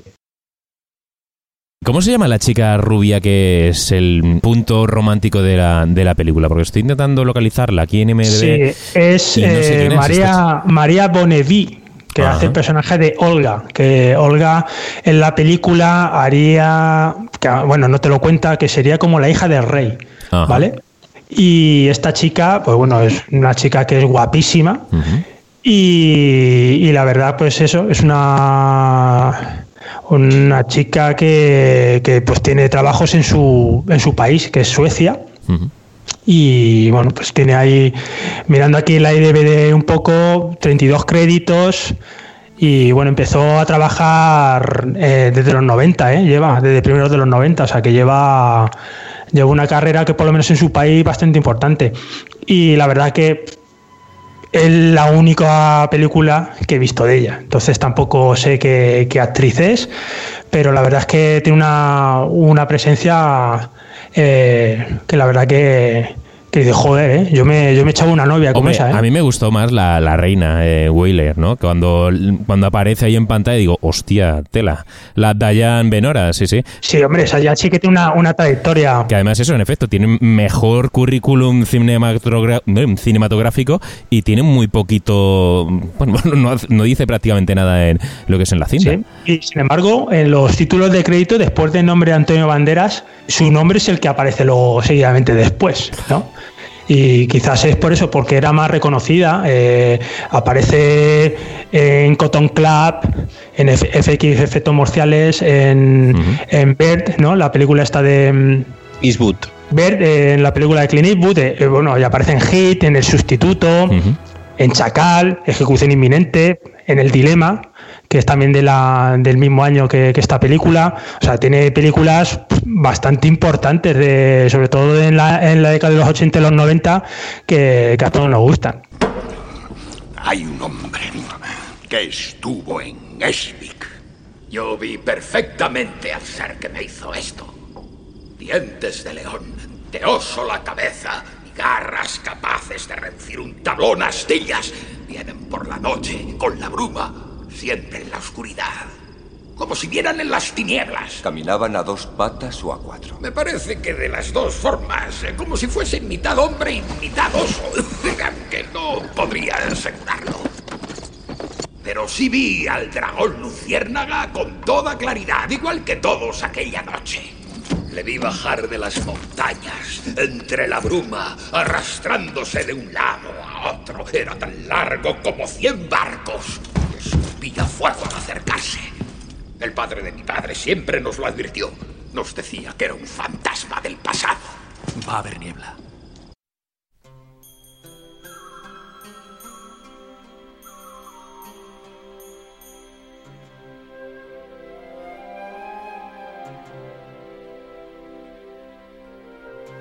Y si el protagonista de esta película es Antonio Banderas, lo que sería el señor eh, Yves, Yves, Yves, Yves, Yves, ¿qué? Ibn Fajalán. Ibn Fajalán, pero, pero realmente yo después de ver... Ibn Hazid. Eh, después, después, de ver la, la película... Eh, Ibn Rasid. Eh, joder, con los Iben. Eh, llamémoslo Iben. Eh, yo pienso, a mí me gustaría que esta película hubiera triunfado, sobre todo para poder ver una continuación, una segunda parte, pero protagonizada ya por los vikingos estos, ¿no? Por esta tribu, lo que ocurre después de que, de que Iben los ha ayudado, ellos vuelven a sus tierras y cómo continúan, como una segunda película, eh, que ya no fuera, claro, el guerrero número 13, porque no tiene, no tiene nada que ver con Antonio Banderas, eh, pero sí que hubieran podido desarrollarse esos personajes, esos, esos eh, arquetipos de vikingo que a mí sí que me atraen un montón. Me, me parecen muy atractivos y que pues, tenían mucho fondo que podría haber llegado, pues bueno, a unas secuelas. Yo es que ya te digo, yo como, como tal Uy, no... veas una. O sea, por la, por la panda, después de haber muerto el rey de manera honorable, eh, Buah. ¿para qué quieres más? De. ¿Sabes? O sea, es que tiene un cierre brutal. O sea, ya, ya te digo. Yo me acuerdo por aquel entonces que a la película, así en plan cachondeo, la llamábamos El guerrero de la mala suerte. ¿Sabes? Me acaba de venir ahora el flash de, de- de- de cuando por aquel entonces estaba y no la llamamos el guerrero la 13, la llamamos el guerrero de la mala suerte. Pero que sí, que mm, como historia sobre vikingos, aventuras y pues que hay quien no firma ver una, una nueva continuación y tal y no sé, sin, sin banderas supongo que dirías, ¿no? Ahora mismo Sí, tenemos la serie Vikingos que, que- que está bastante bien, ¿no? Que también te mete un poco en esos vamos, en esas batallas, en esas confrontaciones, en esa manera de hacer las cosas que tenían y no sé, hay mucha hay mucha leyenda, ¿no? Hay muchas películas sobre, sobre el tema que no sé, que a lo mejor tampoco han destacado demasiado como estas Sí. eh, por aquel entonces eh, y, y que sean tan, tan de culto. Hombre, eh, yo quiero recordar, no sé si te acuerdas tú, David, eh, por finales de los de los 90, en televisión de Albacete, aquí, lo que claro, lógicamente aquí en Albacete, eh, ponían una y otra vez y otra vez y otra vez Eric el Vikingo, una película que participaba en parte de los de los Monty Python. Ah, bueno, sí, eso sí, y claro. que, sí. y que, bueno, yo no sé las veces que la llegaron a poner y yo no sé las veces que me las llegué a ver eh, con el Tú nunca serás un Frenetic Clock y Sí. cómo se volvía ahí un berserker y, y era brutal, era, es, un, es un cachondeo esa peli. ¿eh? en efecto, muy- también muy tiene, bien. tiene coñas que hay aquí en esta película que son más livianas, pero sigue siendo una película que tiene eh, muchos puntos de humor, ¿no? Guerrero número 13. Eric el Vikingo era, era exacerbado el, el humor durante toda la película. Y a mí esos estereotipos de vikingo me flipaban, por eso digo también lo de, lo de una continuación que me hubiera encantado. Sí, está, estaría guay. Ya te digo, eh, ya te digo, así del género recordar, pues la que ha hecho, por ejemplo, también Champi, Beowulf, ¿no? Que Tiene bastantes historias. Menos la de Christopher Lambert, a lo mejor que es la más. puf, ¿Sabes? Cu- cuidado. De, de echarle de comida aparte. Eh, incluso la, la de vikingos, ¿no? De- Del fallecido Kirk Douglas, ¿no? Que también Sí. es, es mitiquísima, que, que está genial. No sé, hay, hay mucho, hay mucho de- del género también. Pero que sí, que como tú dices, eh, hubiera molado, ¿no? Eh, que hubieran hecho ahí, pues en plan, el equipo A vikingo, ¿no? El equipo A nórdico, que fueran por aldeas en, en plan cazando, matando dragones, brujas, ¿no? Eh, porque también es, una, es un ejemplo de los 12 samuráis, ¿no? no es, es la misma historia, solo que rebozada de otra manera. Bueno, es verdad, siete samuráis. Estamos con los doce. Cierto, ha sido un lapsus mental. Es que es un género que yo creo que el de vikingos, eh, quitando lo que es ahora lo que has dicho la serie de vikingos, que sí que lleva teniendo ya muchos años éxito, pero el género de vikingos como tal eh, lleva muchos años olvidado. No, no hemos tenido, no hay una filmografía demasiado extensa como si la ha habido de vampiros, de romanos, de piratas. Eh, como que los vikingos siempre han estado ahí, pero que le falta haber tenido una época histórica donde hubieran tenido ahí pues su primer plano de, delante del resto de, del cine. Y, joder, pues que sea ahora, ¿no? En fin, estamos en el 2020, en plena hecatombe mundial, que se ponga de moda, coño, el cine de vikingos. Sí, no, pero es lo que decíamos antes. Eh, tal vez el, fracaso de esta película era el género en sí. Eh, la gente, pues, yo que sé, hasta que no llegó Gladiator en el 2000, no pegó un pelotazo en el volver a hacer Peplums eh, en, ese, en ese sentido. Y no sé, es otro, es otro estilo tuvo que llegar también el Señor de los Anillos para meterle épica a la gente por, por en vena. Eh, y pues con el tema de vikingos, eh, Juego de Tronos, ¿no? También es otro aliciente, ¿no? De, temática que, eh, capa y espada, brujería, todas estas mierdas, ¿no? Que le gustan a, la, gente. Sí, follambre. También, mucha, mucha, ¿eh? Tetas y dragones, ¿no? Ahí estamos. Claro, es que al final parece que lo que ha tenido más relevancia cuando hablas de este estilo de, películas es obviamente pues es Conan, ¿no? Eh, que, es digamos el máximo exponente. Luego saltas al Señor de los Anillos y luego ya saltas a, a Juego de Tronos, ¿no? Tiene, parece que tiene que tener un poco de fantasía y esto al final pues no deja de ser un poco histórico y es como, en cierta manera, a ver, no, no digo aburrido, sino que tampoco parece como emocionante, porque al final es que están bebiendo o luchando, ¿no? Eh, y es como que se queda ahí un poco en medio de, de, digamos, de nada. Ha dicho Gladiator, pero es que Gladiator al final es un peplum, ¿no? Recuerdo que, por ejemplo, yo, yo recuerdo que un amigo mío estaba flipado con la serie, con la serie Roma, que decía, no, es que Roma es la hostia. y luego casi, nadie la, casi nadie la seguía. ¿Por qué? Porque es que era, vamos, histórica literal. Luego vine el Juego de Tronos, que los libros ya llevaban un montón de tiempo, que, que, lo leía muy poca gente, y luego ya se lo sacó a HBO y todo el mundo se subió al carro de Juego de Tronos y ya Juego de Tronos es la hostia. El Juego de Tronos es los Tudor con dragones. Bueno, será los Tudor con... Sí, pero es que te digo, es que el entorno es importante, ¿no? Al fin y al cabo, el entorno es muy importante. Sí, eh, porque... Ay, perdona. No, no, no, no, no, no, eh, sigue, sigue. Es que como no, no nos estamos viendo, pues no sé cuándo acaba uno, cuando empieza otro. No, no, no, te no, lo que, lo, a colación a lo que decías, es que quizás eh, le falta a lo que es más eh, atractivo por la gente, que es el apartado de fantasía, ¿no? Claro. entonces, aquí, la fantasía, hay un dragón, que una serpiente de fuego, pero realmente luego lo, lo, que ves y son realmente que son hombres eh, a caballo. Es que es un bluff. Eh, claro, entonces en, en, la, en, la, por ejemplo en la novela había ciertos elementos un poco más de, fantasía. Eh, por ejemplo, en, en, la zona cuando van a hablar con, con la anciana, que realmente dice que, que, les dice lo que tienen que hacer, que es matar a la madre y matar al jefe de los guerreros. pues es, por ejemplo, en, en la novela eso es, van a unas cuevas que hay unos, unos enanos, ¿vale? Que tienen poderes mágicos. O sea, eh, tiene ciertos elementos también eh, fantásticos que quizás aquí en la película los, los omiten, ¿no?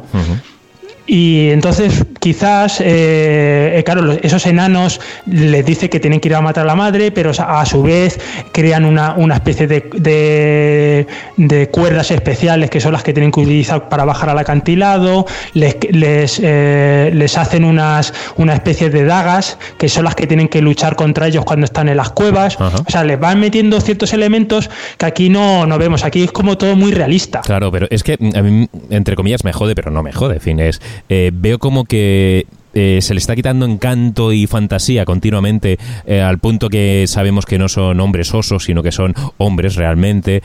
todo el tema ese de que el dragón no es un dragón, pero luego se tiran toda la película martilleando con el tema de Ala o de Mahoma y todo el tema de la cultura de, de lo que sería de, bueno, de, Antonio Banderas, de, de Yves, no se me queda el puñetero nombre. Iben. Iben, Iben Fajalad, Faglad o como, como sea. Entonces, veo ahí un contraste como como una parte se está riendo un poco de la cultura nórdica y a la vez le está dando un punto de seriedad, incluso demasiado eh, denso, de lo que sería de sus creencias religiosas. Y por otra parte, yo sé que le hubiera agradecido un punto de, de fantasía a esta película.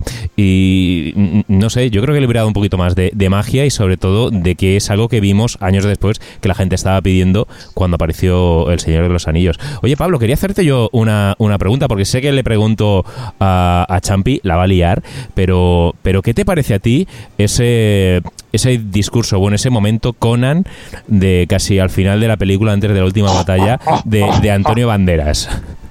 El momento Conan de Antonio Banderas en la peli. Sí.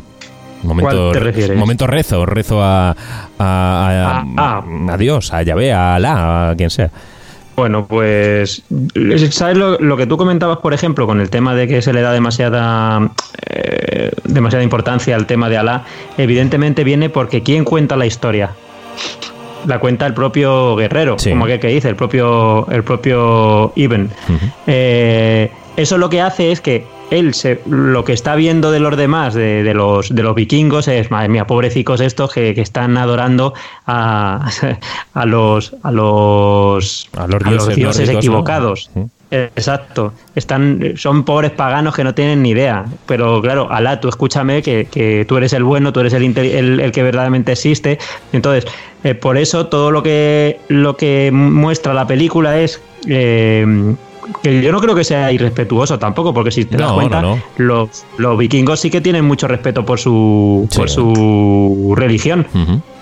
De hecho, todo lo que hacen viene por eso, porque un, un adivino les ha dicho que tienen que coger a 13 o una bruja tiene que coger a 13 guerreros, que uno tiene que ser de fuera, etcétera, ¿vale?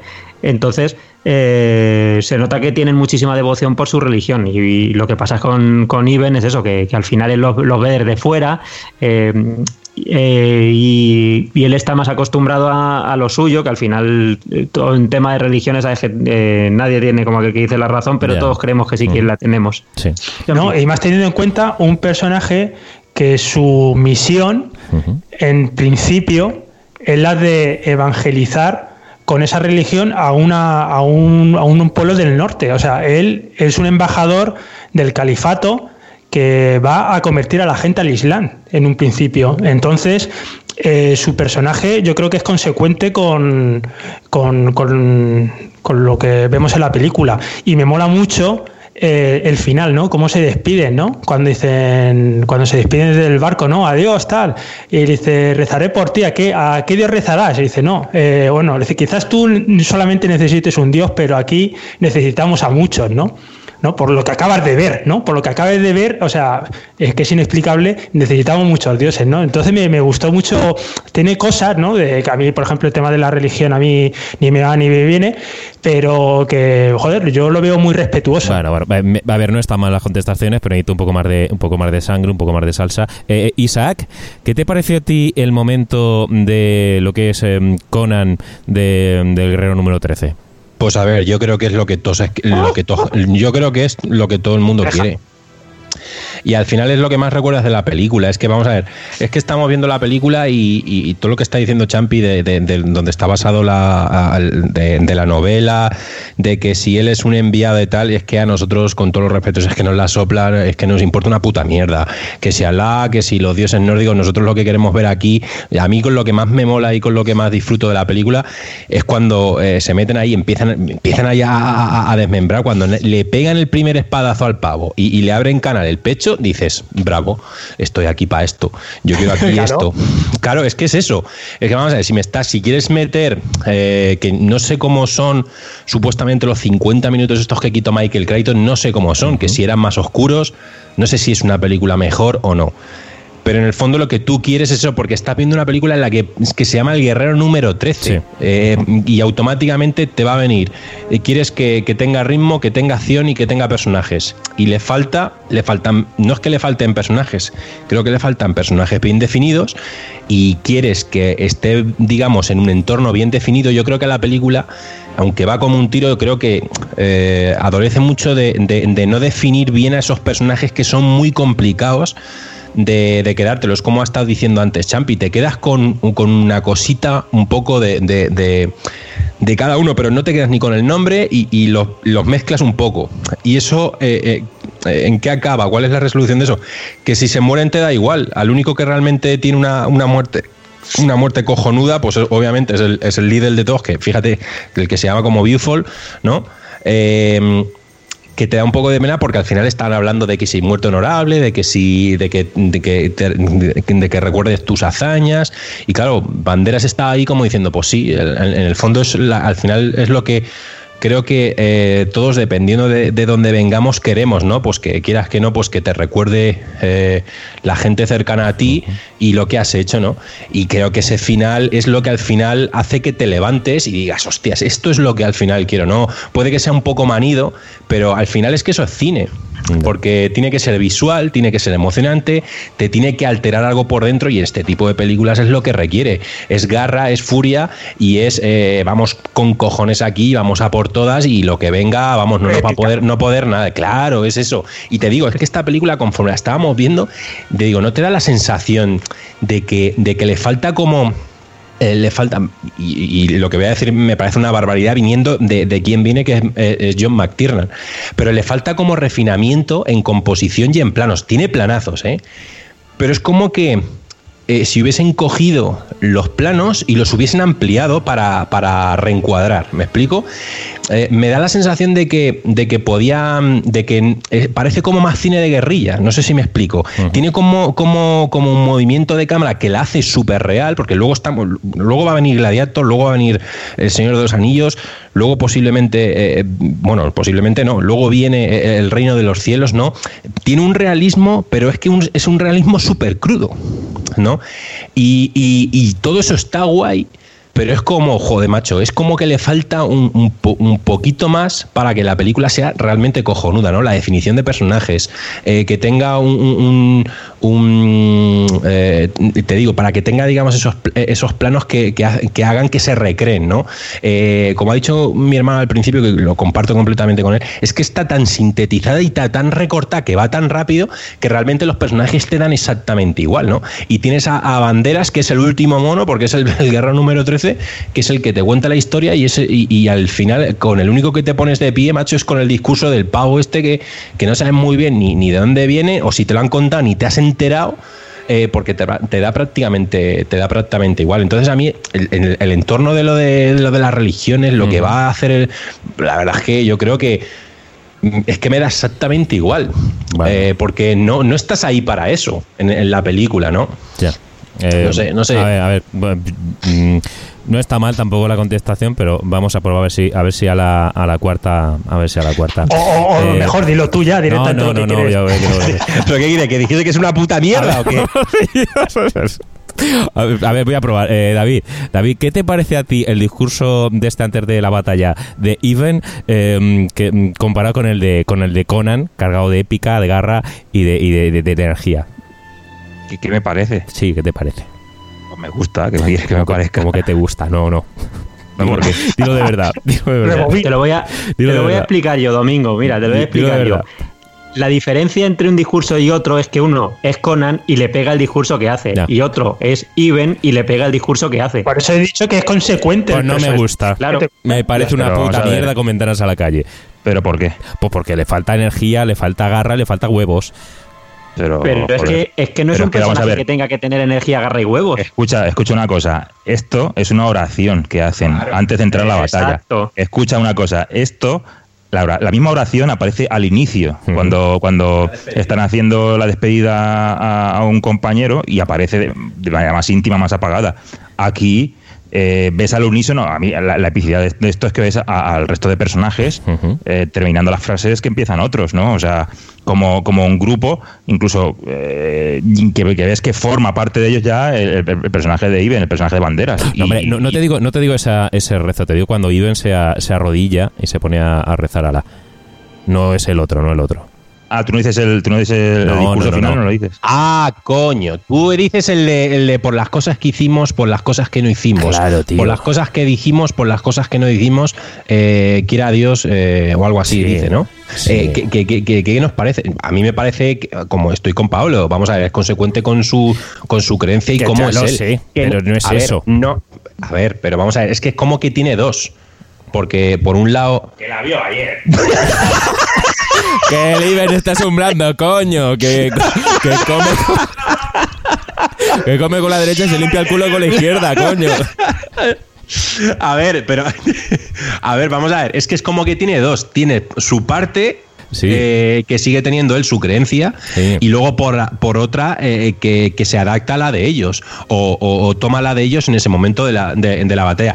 A mí, mm, a ver, no me chirría si es lo que tú quieres. Es como, vamos a, es que es como que tiene dos partes, ¿no? Por un lado, como te he dicho, la de él y luego la, la, la, la total, la de él con el grupo y el grupo con el, pro- con el poblado.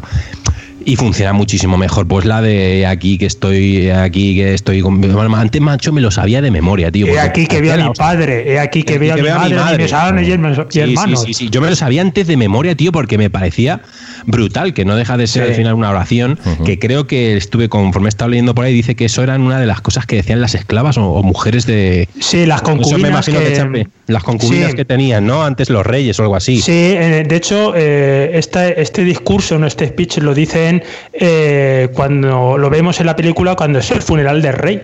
Y después de levantar a la, chica, que la levantan tres veces, va diciendo el discurso este. Pues eso es realmente lo que lo decían en, en el funeral, ¿no? Eh, la concubina del rey que iba a ser sacrificada. Eh, era la que lo relataba. O sea, luego guerreros y todo eso no, no, no lo utilizaban. Pero que era de puta madre. O sea, Claro, claro, claro. A mí lo que volviendo a lo que a lo que ha dicho Domingo en relación, yo creo que a él le queda bien porque al final esto es como en la de la línea roja, eh, que cada cada cada guerrero eh, o cada soldado vive la guerra suya in- interior, ¿no? Entonces, al final por mucho que estés con tu batallón o con tu grupo de guerreros, tú estás solo viviendo esa situación y él pues al final pues se quiere agarrar a lo que en lo que más cree. Pues unos serán su familia y otros pues eh, será su será su dios el, el que crean. Y creo que creo que le queda bien. Lo que pasa es que sí como, a ver analizándola aquí es como cuando estuvimos aquí hablando el otro día de, de Demolition Man. Cuando empiezas a- a rascar un poco y le empiezas a ver las costuras a las cosas pues queda un poco raro porque el bueno bueno no es en lo que él cree sino eh, nosotros creemos en el grupo. No creemos en lo que cree eh, eh, Iben, sino eh, en lo que nos está mostrando la película. Es decir, estos 13 caballeros que, que, mm, que uno es de su padre y de su madre y tienes aquí un grupo que son uno- una banda de, de- de salvajes y de, y de bastos, ¿no? Y, y que al final pues son uno y, y luchan. Mira, yo me quiero está. imaginar eh, lo que fue la grabación de- del Guerrero número 13 en una lucha constante entre John McTiernan y Michael Crichton. Eh, John McTiernan en todo momento intentando meter frases lapidarias y, y, mm, Crichton diciendo que no, que es mi libro, que es mi libro. Y el otro, no. Y ahora cuando mate Iben al, al hombre oso este, le va a decir, hijo de puta pagano, alguna cosa así, jódete. Y el otro diciendo, no, no, no, hay que seguir la, la continuidad temporal. Yo eso es lo que quiero imaginarme, que eso es como creo que debería haber sido.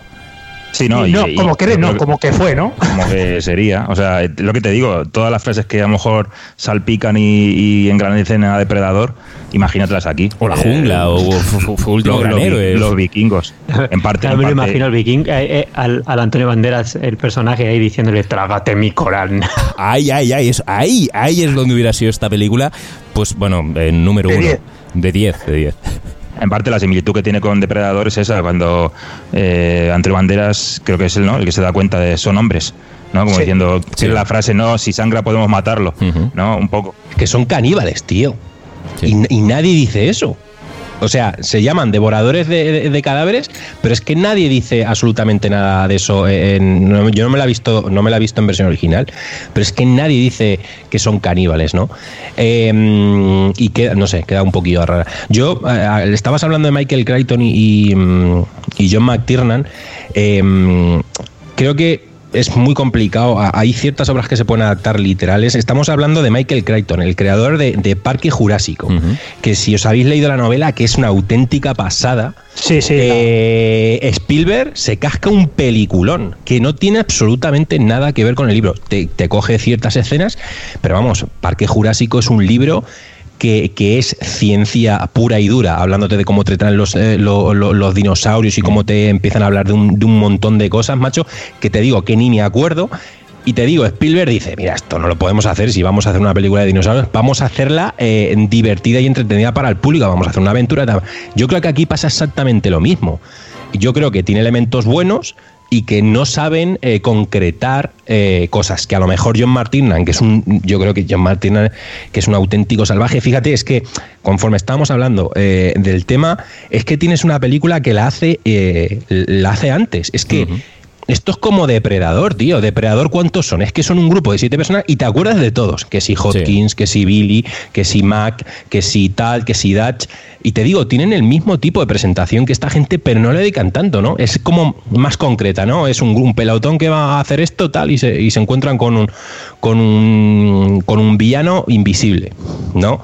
Eh, y es exactamente lo mismo, porque una funciona y otra no y la dirige el mismo, ¿eh? porque el guion estará mejor sintetizado. Aquí quieren meter muchísimo antes, y, bueno, y, lo que está contando Champi es que se folla todo lo del principio de cuando le, le ponen los cuernos a la mujer del tipo este y todo el rollo, que, eh, que es por lo que lo echan, es que eso no te interesa, ¿no?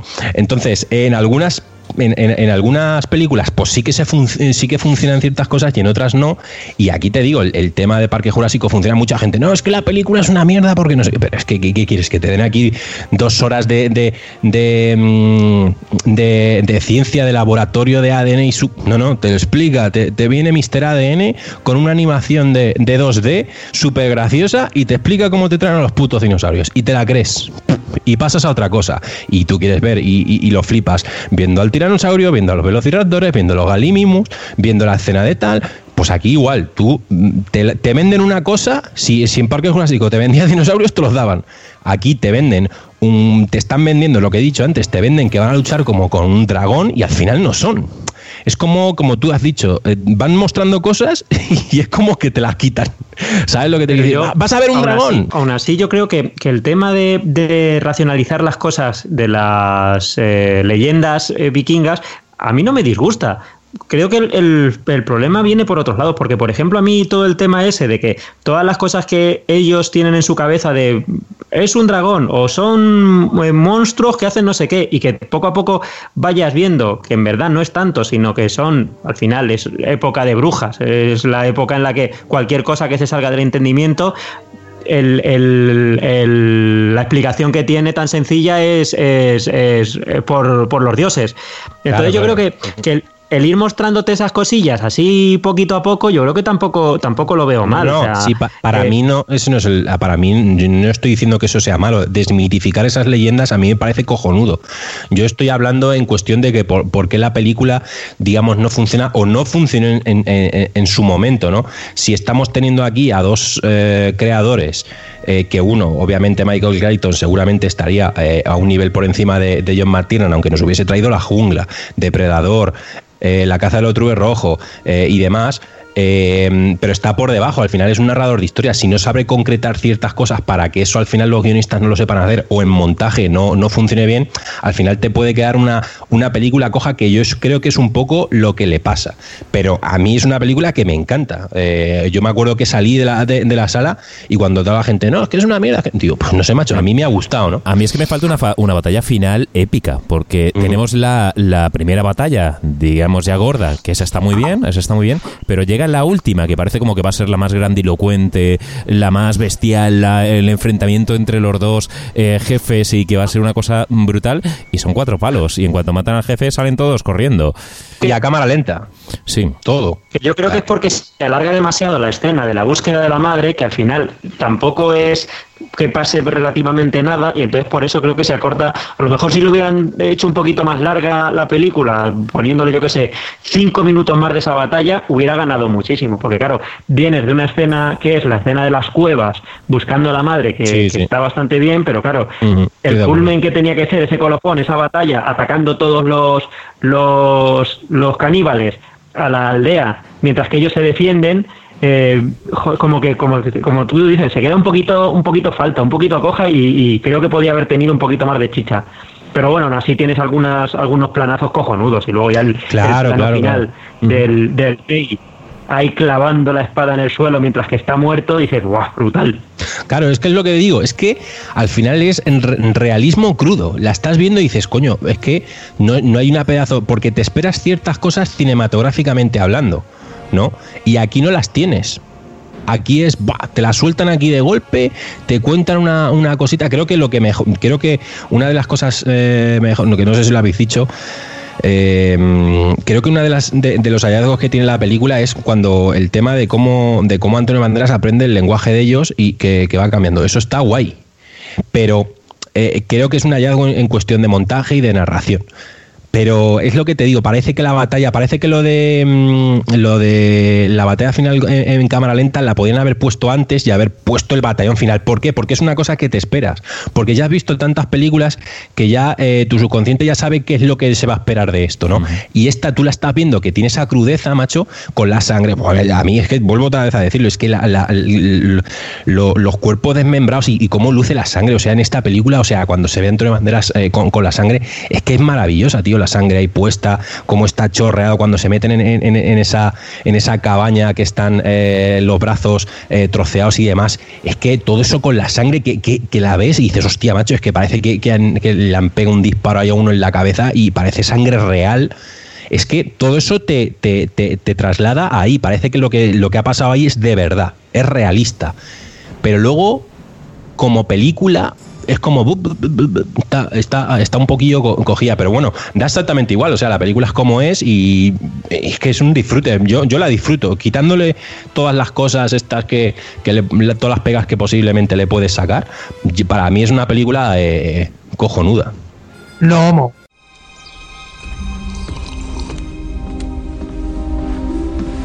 No pasará de esta noche. Su suerte está echada. Tú no lo sabes. Se terminó la madeja. Hace mucho que se urdió el hilo.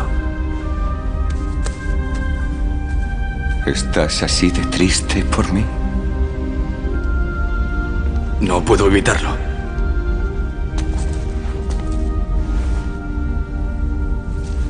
Solo tengo estas manos. Moriré pobre.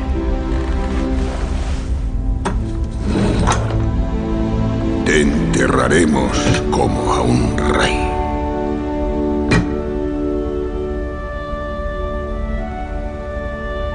Cualquier hombre sería afortunado si alguien dibujara la historia de sus hazañas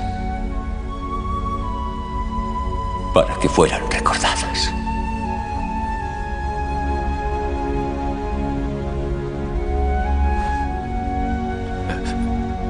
Ese hombre sería afortunado, sin duda. Hola, buenos días, buenas tardes y buenas noches, amigos y amigas guerreras de Carne de Videoclub. Al aparato Juanma Vázquez de Eso y lo que surja. Otro podcast que podéis encontrar por iVoox y todo esto que os invito a que escuchéis si no lo habéis hecho ya. Lo primero deciros que os escucho desde hace poquito relativamente, un año o cosas así, y nada, me, me ha encantado descubriros, me he puesto todos los putos capítulos como un loco, enfermizo, algunos los he repetido, evidentemente. Yo soy así, muy refritero, igual que vosotros. Y, nada, me mola mucho además la línea que estáis siguiendo ahora con pelis de la guapa de verdad, Desafío Total, Demolition Man y todas estas que quedan en el recuerdo de las buenas, de la época dorada del cine. Y nada, os voy a comentar eh, por mi recuerdo del, del videoclub, sobre todo desde el punto de vista de alquiler de videojuegos, que creo que nadie os ha mandado, o muy poca gente, audios de este tipo, o por lo menos que hayáis puesto los programas y me parece también interesante. Ya no voy a no me voy a centrar en la época ya de la Play 1, ¿no? Que, es a lo mejor cuando más videojuegos he consumido, por supuesto, en el blockbuster de, mi barrio, Sí, no me, me acuerdo mm, hace muchísimos años, cuando yo era más pequeño y mi hermano era cinco años más mayor que yo, siempre ha sido, y, y entonces teníamos la, la Mega Drive. Íbamos al videoclub Libra, debajo de mi casa, bueno, a dos calles más para allá, nos daba mi padre las pelas pertinentes y nos íbamos para allá a alquilar videojuegos de la Mega Drive. Era un videoclub que luego fue una peluquería y luego ya ni sé lo que fue. Videoclub súper chiquitito, con un señor típico que fumaba puros constantemente, con un bigote blanco enorme, blanco amarillento, de fumar puros. Y el videoclub no sería más que mi salón posiblemente. Y eran unas cajas verdes muy feas, duras, rígidas, de ponía Videoclub Libra, muy cutre todo. Y, y dentro, pues los cartuchos de la, de la Mega Drive. Y ahí recuerdo haber alquilado juegos bastante guapos, el Shinobi, juegos del, del tipo... Hay un juego que posiblemente le pregunte a mi hermano y él se acuerde, pero bueno, lo dejo ahí para ver si vosotros os acordáis. Un juego que salía en la portada, una especie de hombre bestia, así, una especie de hombre león y un par de, de como una especie de cíclope también, cíclope de X-Men, digo, un, un, pseudo cíclope, ¿no? Y otro y otra una chavala, creo recordar, y era de peleas. Ese juego también lo, lo hemos alquilado mucho. Eh, juegos, bueno, pues ya sabéis, de, de la época, ¿no? El, el, rampaje, juegos de estos. De, los que te echabas la, las horas muertas, de que no tenías eh, forma de guardar el videojuego, ¿no? Los Sonics, los Street of Rage, Golden Axe. Bueno, podría estar aquí dos horas hablando de juegos de Mega Drive, porque de hecho luego me, me he bajado muchísimos emuladores para todo tipo del PC, para el móvil, para todo lo que lo encuentro. Soy un friki de la Mega Drive. El Columns, eh, bueno, juegos. El Italia 90, me acuerdo perfectamente. Un juego cutrísimo de, de fútbol que se veían desde arriba, parecían toreros que llevaban todos como mm, gorrillos de estos de los toreros, que ahora ni me acuerdo cómo se llama. Y, y nada, pues eh, he pasado las horas muertas y yo me acuerdo mucho, con mucho cariño de eso, de ir mi hermano y yo con 300 pelas, lo que nos dieran nuestros padres, en plan para pillar un par de juegos y tal, y ser felices allí en el videoclub, que ya te digo que a lo mejor tenía 20 juegos como muchísimo, pero, pero estaba muy guapo y veníamos todos locos a casa a jugar. Y nada, pues ese es mi recuerdo, aparte de, bueno, luego haber pillado mil millones de películas, carátulas que me daban miedo, o sea, eso tengo muchísimos recuerdos del videoclub, pero me quería centralizar un poco en los videojuegos, que creo que están un poco olvidados. Y nada, que muchas gracias por el trabajo que hacéis, sois la polla y que aquí estoy por si, ya que estoy también en el mundillo radiofónico, tiro un poco el, ahí la, el cebo de que si queréis hacer cualquier tipo de colabo, estoy abierto perfectamente a cualquier película un poquito subida de tono, ya que mi programa es de sexo, porquis o, o pelis del estilo. Para adelante con lo que sea. Muchísimas gracias y a continuar dándole caña.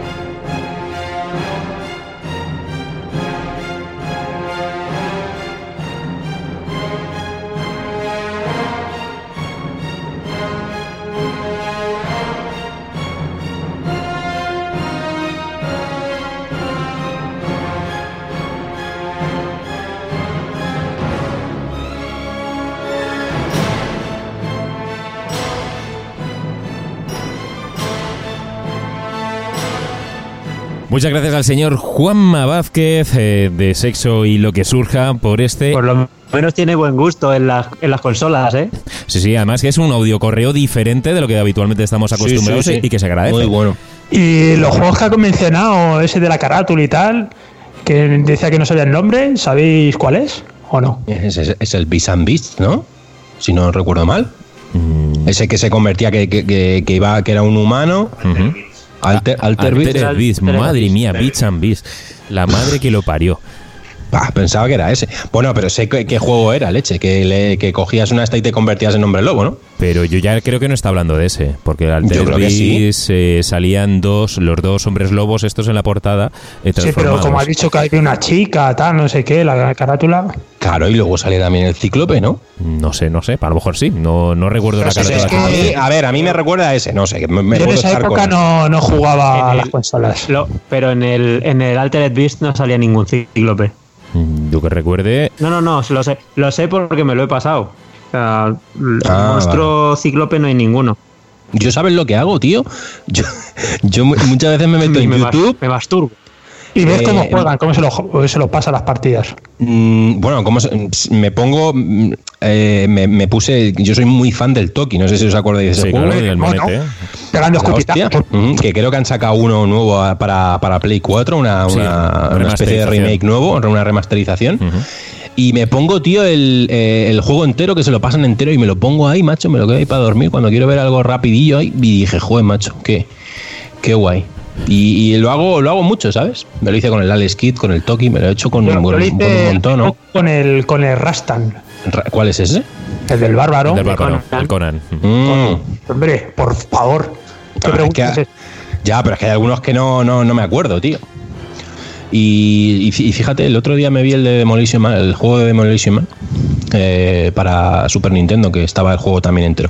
Es una pasada, tío, es una pasada. Pues ya sabéis, si queréis mandarnos vuestros recuerdos relacionados con el videoclub. Pero bueno, estamos pensando que, que podríamos eh, cambiar un poco la temática, ¿no? Ya por un lado, dejamos de pedir fervientemente que nos mandarais eh, explicaciones de la película que íbamos a hacer y que nos centraréis en los recuerdos al, al videoclub. Pero, pero David ha estado comentando que podría, podríamos cambiar incluso un poquito más el, la petición, ¿no? Sí, pues igual que ha hecho el los comentarios, ¿no? El, en plan en plan encuesta, ¿no? En plan preguntas, si, si os pica la curiosidad sobre cosas de carne de videoclub, ¿no? No sé qué marca de cerveza nos gusta más beberla hacer los programas. eh, Todos lo sé, saben cuál es. Cada cuánto grabamos, eh, si grabamos de cintura para abajo desnudos, cuando nos juntamos en grupo, no sé, cualquier inquietud que tengáis sobre carne de videoclub, pues hacernosla saber y nosotros pues las contestamos en cada programa, ¿no? Venga, voy a empezar, voy a empezar yo, ¿vale? Hola chicos, yo soy Isaac Gómez del podcast Carne de Videoclub y Entertainment y mi pregunta era eh, ¿qué otras más películas ha conocido Domingo en el autobús?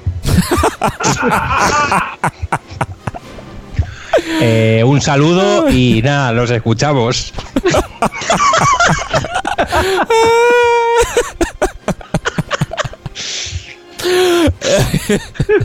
El cortador de césped.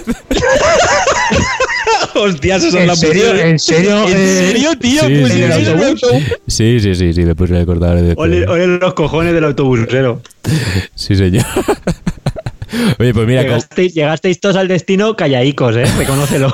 Yo, hombre, yo llegué flipado, a mí me encantó, es una de las películas de, de esa época que me encantaron. Lo malo es que ha envejecido de una manera atroz, absolutamente atroz. Y mira que, que en su día era, bueno, pues una maravilla de la infografía y, y de todos los recursos informáticos, pero a día de hoy es que da mucho miedo. La historia me sigue pareciendo muy interesante, pero que es la película eh, es terrible. Y con esa no me quedé durmiendo, ¿ves? En ese caso estuve bastante atento a, a, ¿A dónde peli. ibais? Pues no lo recuerdo, no lo recuerdo. Si te digo la verdad, este viaje sé que fue también en un autobús, pero, pero ya era, ya era un, un viaje, no era con el, no era con el colegio, ¿eh? Esto era ya un viaje eh, personal, pero no, yo creo que iba con mi, con mi madre y no sé si iba con alguna de mis hermanas y no sé a dónde iríamos. Puede ser que fuéramos a lo mejor a Guardamar y y bueno, pero eso, eso también fue en un, en un autobús, pero no fue con la gente de- del cole. De la gente del cole ahora mismo no, no me acuerdo de ninguna, tendré que preguntar. Mira, ahora que has dicho de, de eso que ha envejecido muy mal, los efectos, la infografía de la película, eh, joder, lo que cantan, macho, ahora viendo la película, eh, las escenas del barco en la tormenta. Ajá. Normal.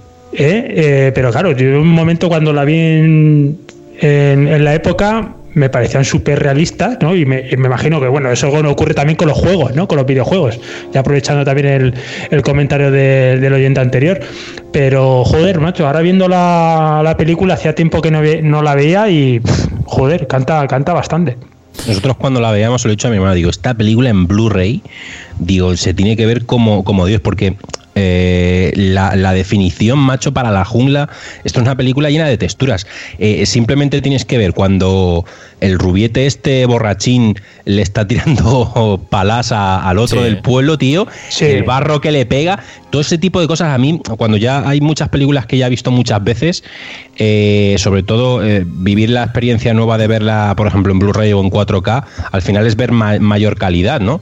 Y ver las texturas de, ciertas películas es una, es una pasada, porque es una experiencia completamente diferente, ¿no? La hemos visto mil veces, pero claro, el granillo que molaba tanto y las rayas eh, que no te dejaban ver cosas en el VHS, pues ahora con, el, con los discos pues se, se, pueden apreciar eh, detallitos que hacen que la película pues luzca mil veces mejor. Sí, sobre todo también en, la, eh, en esta película, en, en la batalla del dragón, ¿no? de la serpiente de fuego, me mola mucho cómo está rodada, ¿no? Con, en oscuridad y cómo queda el fuego una vez que acaba la batalla, cuando ves la, aldea eh, con las casas ardiendo y tal, y con el humo y tal, queda, queda de puta madre. A mí me, ha encantado eh, ver esa escena, y claro, hacía ya tiempo que no la veía y verla en una pantalla así grande y en alta definición, y me, ha encantado, ¿eh? O sea, me, me ha gustado mucho. Pues ya lo sabéis, si queréis que os contestemos a cualquier tipo de preguntas, o solamente coger, mandarnos un correo electrónico carnevideoclub.gmail.com, nos mandáis vuestro audio correo, lo ponemos aquí y os contestamos. Honrad a vuestro amigo. Era un hombre valiente.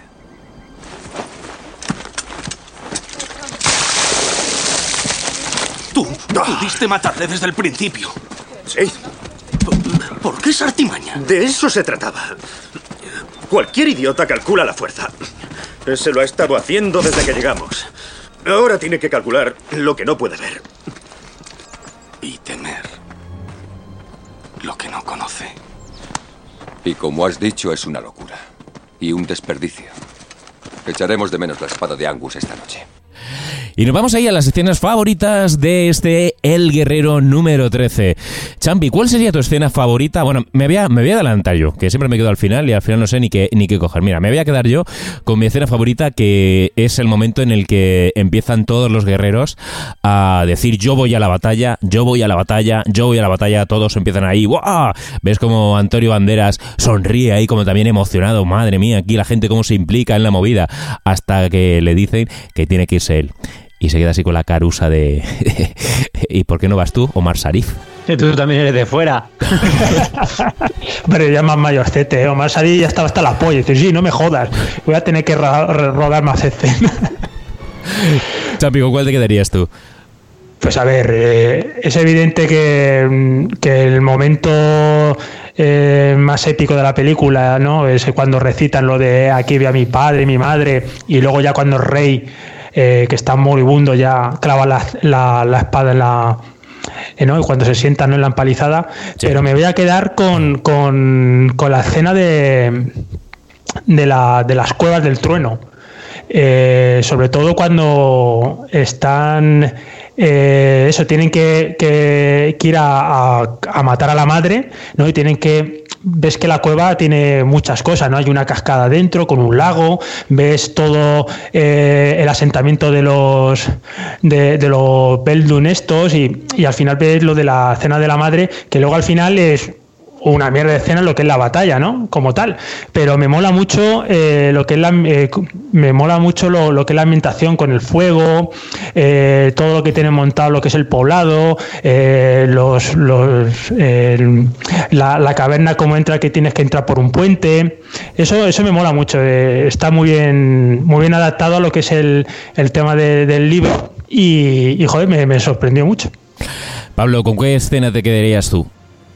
Pues me voy a quedar con una escena que la recordaba perfectamente y cuando la he vuelto a ver es que me encanta, que es la que ha comentado Isaac cuando Herger el rubio, ¿vale? Engaña, bueno, cuando le, entre todos le, hacen la trampa al, hijo del rey para, para que deje de, malmeterles eh, y entonces empieza a, meterse con el, con el ayudante ese gigantesco que tiene el, hijo del rey y empieza a decirle que me has insultado, que no sé qué. Y claro, toda la batalla haciéndose ahí el, el débil mientras se cae, haciéndose el medio borracho también y para luego cargárselo con un solo golpe, dije yo, hostia puta, pero ya no solamente es eso, sino como ese final cuando dice, ¿lo habéis hecho todo preparado? Y dice, sí, de la putada es que hemos perdido un gran, un gran guerrero mm. para esta noche. Y eso me, dejó marcado diciendo, joder, es que tiene razón, o sea, todo lo han hecho para que el, que el hijo del rey, que es una lástima que luego toda esa parte se quedó un poco fuera de, del guion, ¿vale? Todo lo que seguía con el, con, mm. con el hijo del rey se quedara fuera, pero esa escena me gustó mucho y, sobre todo, ya te digo, esa resolución final cuando, cuando el propio eh, Bandera se da cuenta de eso, de que, de que es cierto de que lo que han hecho es, eh, engañarlos para que no, no, supieran la fuerza que tiene el, ejército de Bullywhip pero que aún así han perdido un, un guerrero para, para, las batallas sucesivas. David, ¿con qué escena te quedarías tú de este guerrero número 13? Pues por cambiar, bueno, por cambiar un poco. Espérate que vino está aquí partiendo la polla, no sé por qué. ¿Por qué? A saber. ¿Cómo has dicho que se llamaba esto, Pablo? ¿Qué? De, la, de la. Has estado contando lo de la trama esta que no sale. Así no se puede, Isaac. Ya, ya, perdona. Pero, ¿cómo has dicho que se llamaban eh, el nombre de esta gente? Bully Whiff, de, hecho. Bully Whiff. Billy Whiff, claro. Me, he acordado de, de, Chili, no, de Chili Willy. Madre mía.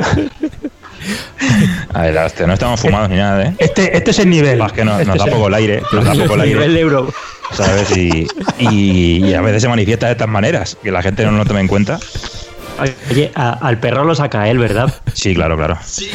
Pues, pues, o sea, que, que aún encima es el único al que le está dando el aire. Claro. pues mira, yo voy a quedarme eh, con el momento después de, la oración. Espérate que sigue, quita.